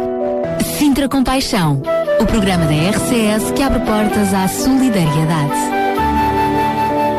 Sexta-feira, das 8 às 11 da manhã. Sintra Compaixão, Contamos consigo. Contamos sim, juntos a nós, já sabe, há situações de compaixão em todo o lugar, oportunidades para expressarmos compaixão. Há pessoas a precisarem aqui mesmo pertinho de nós. Faça-nos chegar esses pedidos de ajuda, eh, durante- mesmo durante a semana, também através do nosso Facebook, Rádio RCS, via SMS 960 37 20 25 ou pelo telefone 21910 6310 e entre em direto connosco. Hoje, nesta última parte, estamos a focar o nosso olhar principalmente sobre as crianças, como é que elas eh, conseguem lidar com toda esta situação eh, bem difícil que as famílias estão a atravessar e ao mesmo tempo pensarmos não só no problema, mas nas soluções. E é por aí mesmo que vamos pegar. Como prevenir estas situações? Sim, só mesmo, mesmo antes de dar mais uma vez a voz às nossas convidadas, relembrar mais uma vez também aquilo que são os apelos de hoje, o desafio de hoje, relembrar que estamos a pedir eh, para poder ajudar um conjunto de crianças carenciadas, materiais escolares, façam-nos chegar, pode ser eh, lápis de cor, eh, lápis de cera, canetas de feltro, enfim, estamos a pedir este tipo de material que nos façam chegar aqui à RCS para podermos ajudar este conjunto de crianças. Também livros escolares, aqueles livros que já não precisa e também um pedido especial de uma cadeira de rodas. Sabemos que é mais difícil, mas quem sabe, um milagre até pode acontecer. E eu acredito em milagres. Claro que e sim. acredito que nós podemos ser parte deles, não é? É verdade. Acredito em milagres porque Deus faz milagres, mas eu acredito que Deus nos pode usar para fazer esses milagres. Podemos ser assim ferramentas, instrumentos para plim, o milagre Temos um Pai acontecer. do Céu fantástico que acho. nos eh, permite sermos também eh, cooperantes nesses milagres. É um Deus fiel mesmo em tempos de crise. Vamos lá então tentar perceber também como é que os adultos podem lidar com esta situação e eh, ajudar a prevenir que haja também uma crise dentro da família, para além de toda a crise que anda aí à volta. Temos as nossas convidadas, só agora ligou o seu rádio, saiba também quem são elas. As nossas convidadas de hoje estamos com Marta Carreira, investigadora sobre questões ligadas às crianças, Sandra Ferreira, assistente social do Centro Social Batista, João Barros, do Sintra Compaixão, Gabriel Dias também da, do Sintra Compaixão Façam um olá do Leão para a de Líderes. câmara. Olá, digam lá. para quem nos está a ver através do nosso site e ainda o, o Nuno Santos da Associação Mãos Libertas. Todos juntos, vamos lá então voltar a este assunto. As formas como os pais, professores, educadores, amigos, familiares devem prevenir os efeitos desta crise na vida das crianças e adolescentes. Ah, eu, eu- eu antes disso gostava de, de, de relembrar, e acho que é importante nesta situação que nós estamos a viver no nosso país, a questão de sensibilizar as crianças, porque há outras crianças que estão numa situação às vezes muito pior que elas. E isto acho que começa também, não só em casa, primeiro, em primeiro lugar, mas também na escola. E uma forma de, de até os professores, educadores, pais se envolverem na própria escola é, por exemplo, criar bancos de livros, como aqui nós estamos a fazer, um- uma, uma, uma ação de recolha de livros escolares, imaginando que no princípio do ano letivo, ah, pais que têm lá outros livros que estão em bom estado e dão para outras crianças, podem-se criar esses, esses bancos de livros. Por exemplo, própria roupa. Eu sei que os professores estão com muito trabalho, é um ano letivo, um início de ano letivo muitíssimo atribulado pelas mudanças todas que isto está a implicar, mas eu sei, e, e há em todo o país muita gente com muita vontade de ajudar e professores muito empenhados em, em melhorar as condições dos seus próprios alunos, porque isso é que também faz um professor, não é? E a questão do- de sensibilizar as crianças, até, próprio, até instituições de solidariedade social que às vezes têm projetos para, para ajudar outras famílias ou até nos Paló, por exemplo, eh, crianças levam os seus próprios brinquedos que já não brincam e estão em bom estado. Isto é uma forma também de sensibilizar eh, as crianças para a própria crise e estamos a, que estamos a passar. Gostava só de acrescentar aqui ao que a, Marca- a Marta está a dizer relativamente à sensibilização dentro da sala de aula. Hum, eu lembro-me no ano passado, uma das salas do Centro Social Batista fez uma sensibilização às crianças para trazerem roupas, sapatos, para depois levarmos até à loja social. E recordo-me dessa educadora ter- ter-me dito que os pais não estavam a colaborar. Portanto, também há aqui uma sensibilização para que os pais possam colaborar, para que as crianças também se sin- sintam que estão a ajudar outras crianças que ainda estão a passar eh, dificuldades maiores, não é? E muitas vezes são as próprias crianças Exatamente. motivadoras, Que catalisadoras para que Exatamente. depois os pais mesmo. possam ajudar. E é pena que os pais não, não colaborem. Yeah. Sim, es- eh, lá está, não? Sensibilizar, partilhar. eh, Por vezes não é que não colaboram, sino o facto que por vezes não estão informados como fazê-lo, não? Como chegarmos a, a ter um, uma visão familiar, um encontro familiar, ou como tu, Daniel, fizeste, um, sentarmos à mesa, não? Muito importante. Eu estou a, a- a lembrar-me de a oportunidade que nós tivemos de estar em África trabalhando e minha filha tinha 4 ou 5 anos. A partir de ver aquilo que conseguiu ver em termos de pobreza extrema, nunca mais se queixou aqui em Portugal de nada, se já foi, mas pronto, mas é uma das possibilidades que nós temos. Mas as crianças, hoje em dia, também estamos falando aqui com Marta, eh, realmente a maturidade que existe nesta geração que nós temos é muito importante valorizar, porque uma criança de 10, 9, 8 anos já estamos em, em um patamar muito eh, por dentro do assunto e nós por vezes os pais ficamos ou isolamos as crianças ou mas elas estão eh, de várias formas chegando a entender os, os processos que, que uma nação eh, vive, que um país eh, vive, né? E acho que esta característica que Portugal tem em seu coração de ser solidário por ADN, eh, que realmente isto nós possamos transmitir a nossos filhos e ser parte também desta crise. A crise, acho que nós temos que também mudar a visão desta monstruosidade, não é, Marta? O facto de uau, uma crise, uau, como fazemos, como lidamos com a crise. Eu vi, exatamente. Eh, Muitos países estão em crise, muitos países, muitos mesmo. Portanto, ok. Agora, como lidar com ela da melhor maneira possível? Pronto, está em nossa maturidade para podermos transmitir às nossas crianças e, e pronto, este é, este é o nosso alvo não? nesta manhã. Não? E em vez de ter uma atitude reativa, uma atitude proativa, não é? Sabendo como ajudar. E eu penso que para além daquilo que é o benefício próprio de uma criança poder ajudar a outra que está na escola, eu vou dar um exemplo concreto daquilo que tu falaste, do- da questão do banco dos livros. Uma criança que percebe que num ano os seus livros ele próprio deu a outros para que eles a seguir os utilizassem, no ano a seguir provavelmente ele vai Fantástico. cuidar melhor dos seus próprios mexe. livros. Não é? E mexe com ele, mexe com ele, diz, uau, fiz alguma coisa. tá? E não só ele vai cuidar, para além dessa área que eu estava a dizer, tem vai, vai cuidar melhor do seu manual, porque sabe que no ano a seguir esses, esses manuais vão ajudar outros que têm, que têm necessidades. E eu penso, concretamente, em minha opinião, corrijam-me se estiver enganado e vocês trabalham com crianças e, e com famílias, sabem isso melhor que ninguém, mas eu acho que o pós-crise dos anos 90, antes dos anos 90, trouxe uma geração um pouco egoísta. E eu olho para os jovens hoje de uma forma muito egoísta. E, e há outra necessidade que, que não, que não mencionámos há bocado, que é outra realidade, que é os jovens que têm tudo e que agora não vivem em crise, porque continuam a ter muito, vivem em crise existencial porque não têm o que sempre tiveram, mas na realidade continuam a ter muito. Mas depois temos esses jovens que, quando aparece a crise e, se- e podem ajudar o outro que está ao lado, ah, que- que olham não só para a crise, mas para os valores de forma diferente. E eh, estavas a falar, e bem, eu passo a pergunta já, já, já para a Sandra. Ah, é um papel muito importante dos pais no reeducar os próprios filhos na sociedade como estamos hoje, porque eles não podem mais dar aquilo que sempre deram. Sim, eu penso que hum, para além da educação que é dada nas escolas, eh, para mim como mãe eu acho que é fundamental a educação que nós damos dentro da nossa casa. Eh, a nível da se- sensibilização para os nossos filhos, o que quer que seja, não é? Começa sempre dentro da nossa casa. A família é a base da A sociedade. família não é? é a base, completamente. Eu, eu penso, e a Marta já referiu há bocado, que há uma, uma grande crise de valores, porque também não, não estão a ser dados esses valores dentro do nosso, dentro de casa, não é? Um, Vêm-se jovens sem, sem valores, o que é, o que é bastante triste, não é? E, Mas esta crise veio atenuar isso, ou seja, necessariamente, aliás, isto é um reflexo de todas as crises. Normalmente com a crise surge a solidariedade e renascem valores, porque nós olhamos para as dificuldades e tiramos o chapéu daquilo que é o nosso egoísmo, do nosso orgulho e nos disponibilizamos para ajudar. Quando, quando o material falha, há um professor meu que diz muitas vezes, quando o material falha, busca-se o imaterial. E a busca da espiritualidade nesta na altura está a ser eh, em vários níveis e pronto. É uma coisa que se tem notado muito. Eu gostava de aproveitar para partilhar um bocadinho como é que nasceu Mãos Libertas e vem do, do encontro daquilo que estamos aqui a falar hoje, que nasceu na minha casa. Porque Mãos Libertas foi numa sexta-feira e eu, a minha esposa e os meus três filhos decidimos o que é que vamos fazer para além de estar aqui sentados à televisão a ver sei lá o quê.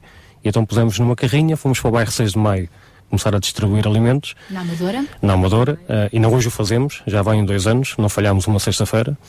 Eh, e estamos envolvidos neste projeto agora eh, dos 414, que realmente é uma coisa eh, formidável. E para que todos possam ver que dentro da nossa própria casa pode nascer algo assim. E hoje os meus filhos, a melhor coisa que lhes posso dar é, é dar uma noite no bairro 6 de Maio a distribuir alimentos ao- sem-abrigo. Mas Nuno, tu estás a dizer isso porque és milionário. E Pois como, é, e como és milionário, mais podes seja de coração. Ou seja, eu estou a brincar, é porque é que eu estou a dizer isto? Porque todos nós precisamos, todos nós somos carenciados, e se tu estás quase já considerado, falta-te um filho, portanto ainda podes trabalhar nisso para ser uma família alargada, portanto só falta tu. é uma questão de pensar, mas já é uma família numerosa, e portanto certamente tens as tuas dificuldades, mas mesmo assim é, é- é- conseguiste encontrar no teu seio familiar uma forma de poder ajudar. E, e eu acho que isso, que o teu testemunho é um testemunho que nós podemos levar a todas as famílias, a todos aqueles que nos estão a escutar.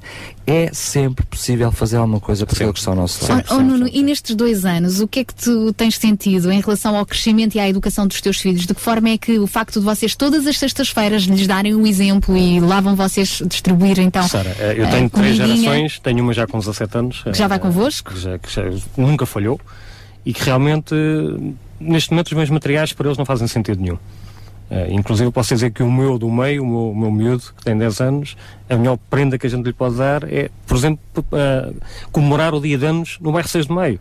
Parece uma loucura. Mas foi o melhor presente que a gente lhe deu. E, e realmente isto é, é fantástico. E acho que eh, isto, o, o- o ajudar e o dar aprende-se. Nós somos, sem dúvida, os primeiros beneficiados, não é? Sim, sem dúvida nenhuma. Isto e, faz- Desculpa, só para. E passamos há um, tempos difíceis, como todos nós, e nunca falhamos. E Deus sempre abençoou. Sempre, sempre, sempre, sempre. Essa é outra questão interessante. eh, e o João Barros, há pouco, a fechar a hora anterior, falava um bocadinho do exemplo de John Wesley e do tempo que a sua mãe passava com ele, a importância dos pais passarem tempo de qualidade com os filhos. Pode não ser muito tempo, às vezes com o corre-corre do dia a dia, mas tempo de qualidade, tempo bom. Como é que é possível, neste sentido, eh, transmitir aos filhos que estamos em tempos de crise, mas mesmo assim, com todas estas dificuldades, Deus é fiel? É um grande desafio isso. Não, não podemos dizer que ah, existe um modelo ah, para, para, para desenvolver. Eu acho que cada família tem que encontrar o seu próprio modelo, mas creio que esse, qualquer seja o modelo tem que assentar em certos princípios e valores que são transversais a todas as famílias, como o carinho, o amor, a comunicação, o passar tempo juntos, o sermos sinceros, honestos, eh, o cuidarmos dos nossos filhos, enfim, coisas simples que no fundo eh, acabaram por se perder com, com, com os anos, não é? Eh, parece que é mais. eh, eh, pensamos que toda a alegria que nós podemos transmitir a uma criança que é comprar uma Playstation, esquecemos que podemos ir dar um passeio, temos praias tão lindas, temos uma Serra de Sintra maravilhosa, vivemos num autêntico paraíso, se pudermos assim dizer, em termos geográficos, fantástico. E isso é que- com que custos? Olha, quase nenhuns, porque é-nos oferecido.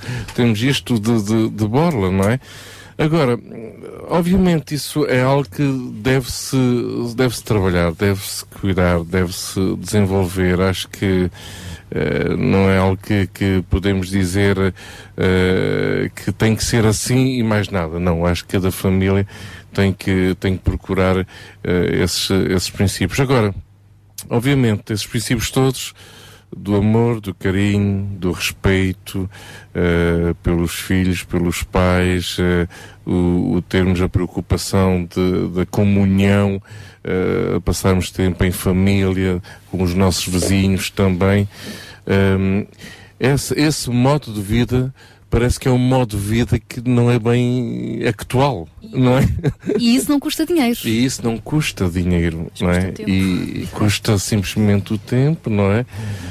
Um, e portanto, eh, acho que é, é- é por aí mesmo. Estamos, a- a mãe de John Wesley, como estavas a, a referir, a referir, não é? Que eh, passava tempo com os seus filhos, estudava com eles, ajudava-os eh, e orava.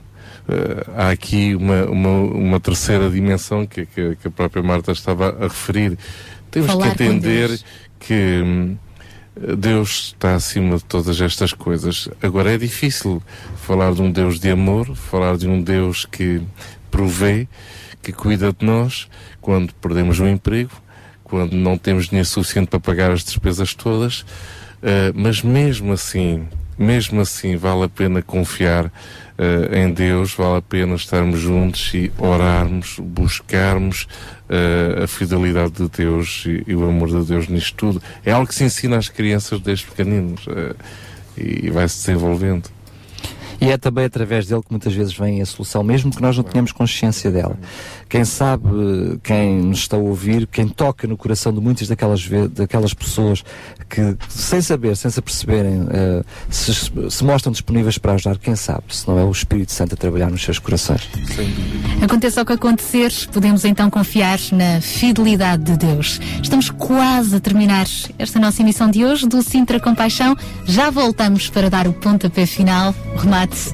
Para já voltamos com Raquel Souza. Os olhos revelam que eu nada posso esconder, que não sou nada sem ti, oh fiel Senhor. Tudo tu sabes de mim,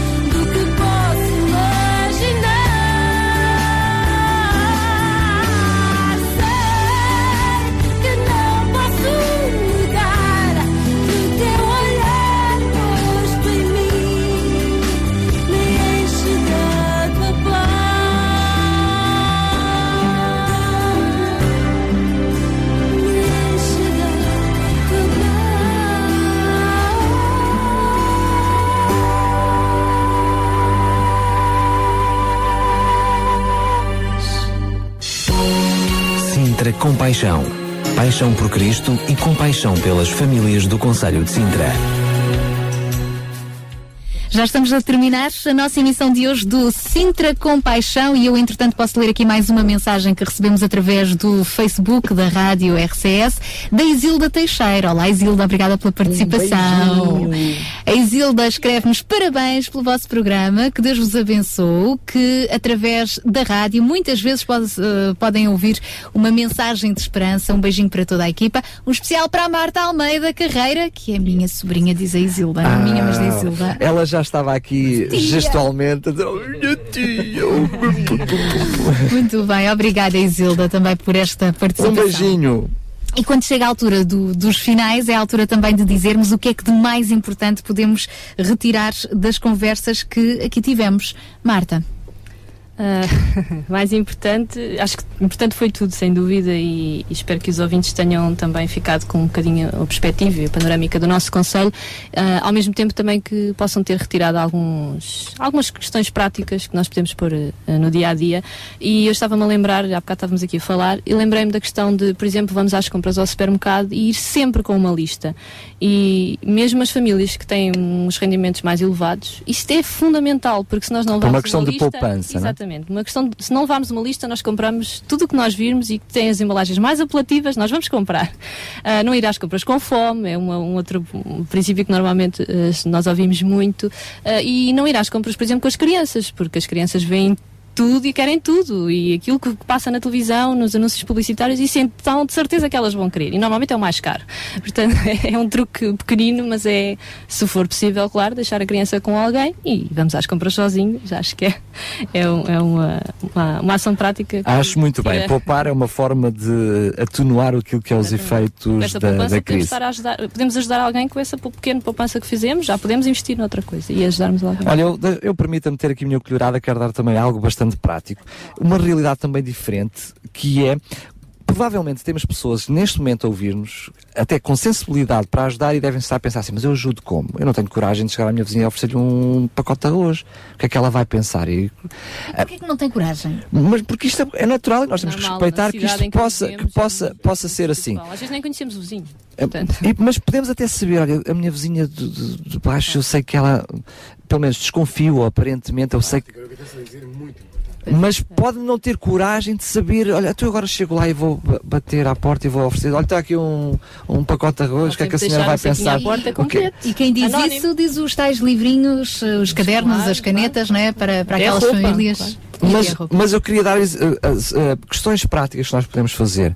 Eh, eu, eu mudei de casa e quando eu mudei de casa nem sequer era por uma questão de necessidade, mas são pequenas ideias. Eu posso pegar, faço um, um bolo lá em casa. Olha, eu sou um novo venho daqui deixar um, um bolinho.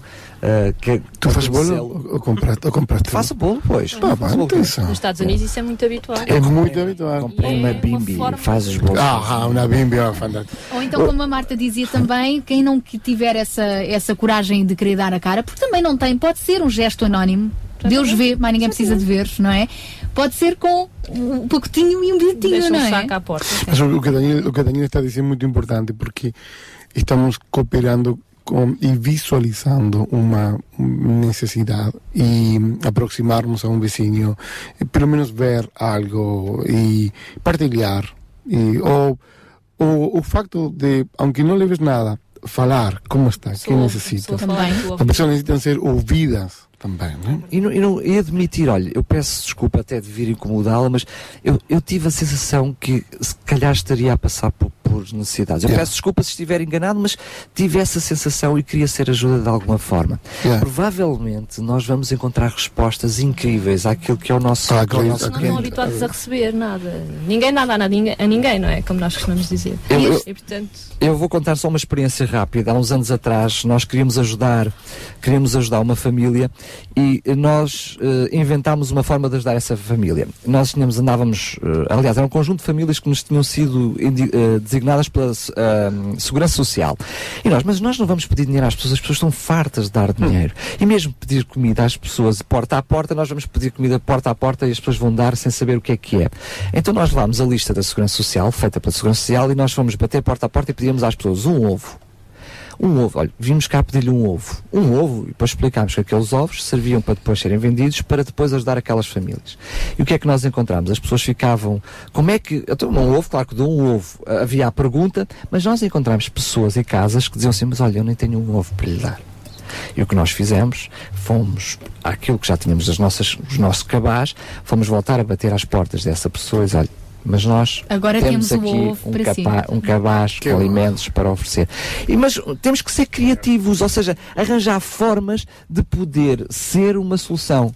O João queria falar. Umas coisitas muito simples também, é assim, todos os momentos de alegria que nós partilhamos na nossa própria família, a nível interno, portanto, eh, eu como pai, com a minha esposa, com o meu filho, pensarmos em partilhar esse momento. Isto quer dizer o quê? Então, se eu vou festejar o aniversário do meu filho, o que é que me impede a mim de convidar os as outras crianças do próprio prédio a, a- a festejarem esse aniversário.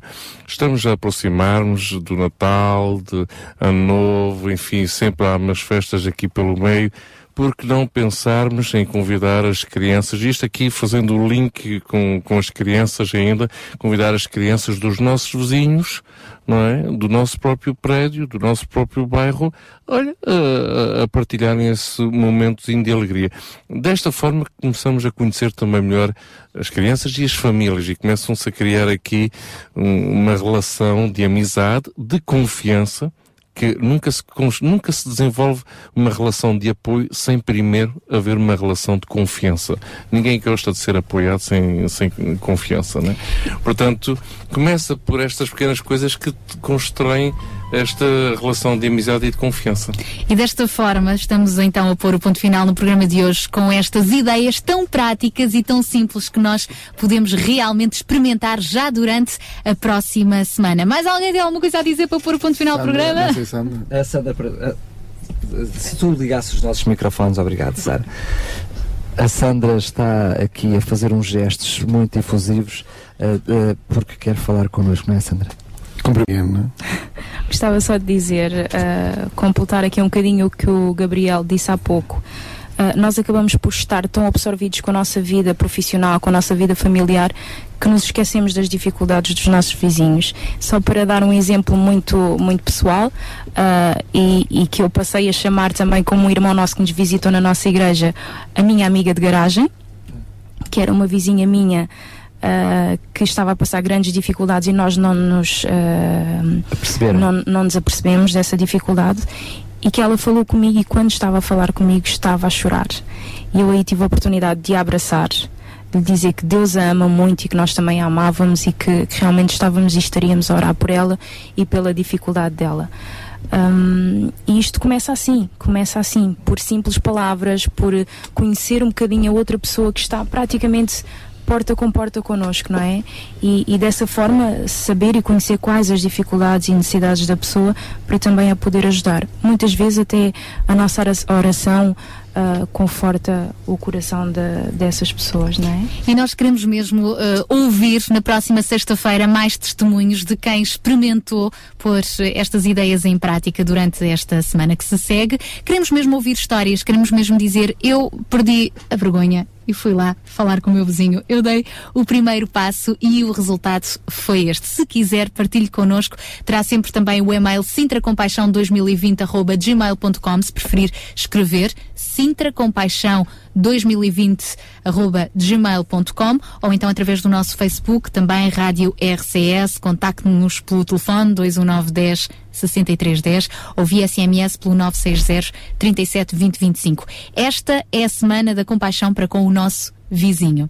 E é também a semana de lembrarmos mais uma vez os apelos com os quais fechamos o programa de hoje. É verdade, só partilhar com os nossos ouvintes que com alguma tristeza hoje ainda não recebemos nenhum telefonema, portanto ainda vou ficar à espera de um telefonema, dizer, olha, estou disposto a ajudar com lápis de cor, com eh, canetas de feltro, com lápis de cera, para apoiar estas crianças necessitadas. Mas também deixa-me chegar, dizer que se calhar não chegam os telefonemas, mas chega o toque da campainha. Melhor ainda. Alguém melhor a chegar ainda, com as encomendas. ainda. Lembrar então mais uma vez e rapidamente, já passamos da hora, aquilo que são as necessidades de hoje. Lembramos que hum, eh, estamos a, a querer ajudar um conjunto de 50 crianças que se alargaram para mais crianças com o apoio escolar durante um ano e por, por isso estamos a precisar de lápis de cor, canetas de feltro e lápis de cera.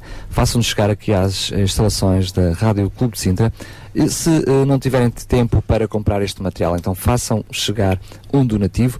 Nós depois daremos os contactos e um, o NIB da Associação Mãos Livres que está. Mãos Libertas. Mãos- obrigado, Sara. Mãos Libertas. Está também no nosso Facebook. Está também no nosso Facebook e lembrar também que estamos a receber livros escolares para hum, ajudar não só estas crianças, mas também outras crianças. Portanto, façam-nos chegar esses livros escolares, lápis de cor, lápis de cera, e outro material que Cadernos, possam, que possam trazer, mas hoje particularmente estamos a, a pedir lápis de cera, lápis de cor e canetas de feltro e também uma cadeira de rodas. Foi-nos feito através da Teresa um pedido especial de alguém que está a precisar de uma cadeira de rodas. Se souber de alguma coisa, então faça-nos chegar esse material.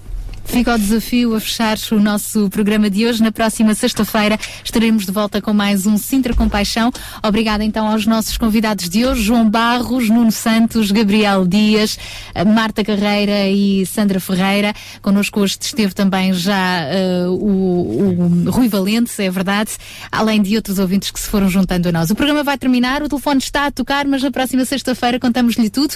Vamos também na próxima sexta-feira passar uma pequena reportagem daquele que vai ser eh, o grande almoço destas crianças eh, desfavorecidas. No próximo domingo estarão no Hotel Penhalonga, num momento especial para eles, onde vão também receber eh, todo o kit material eh, escolar e vão passar uma tarde bem diferente, cheia de amor, com certeza. Na próxima sexta-feira contamos-lhe tudo. Então, até lá, se Deus quiser, ainda não. Deus ainda não quer que a gente se vá embora, porque acho que o Daniel invade o estúdio depois de atender o telefone e.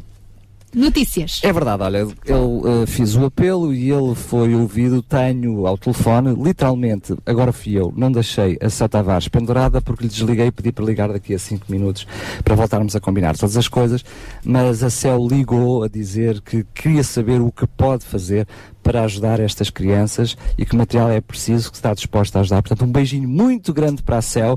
Obrigado mais uma vez. Eh, esperamos que outras pessoas também se possam sensibilizar para si que me está a ouvir, que possa fazer chegar. É simples, pode ser apenas uma caixinha de lápis de cera, uma caixinha de lápis de cor, certamente vai fazer a diferença na vida destas crianças.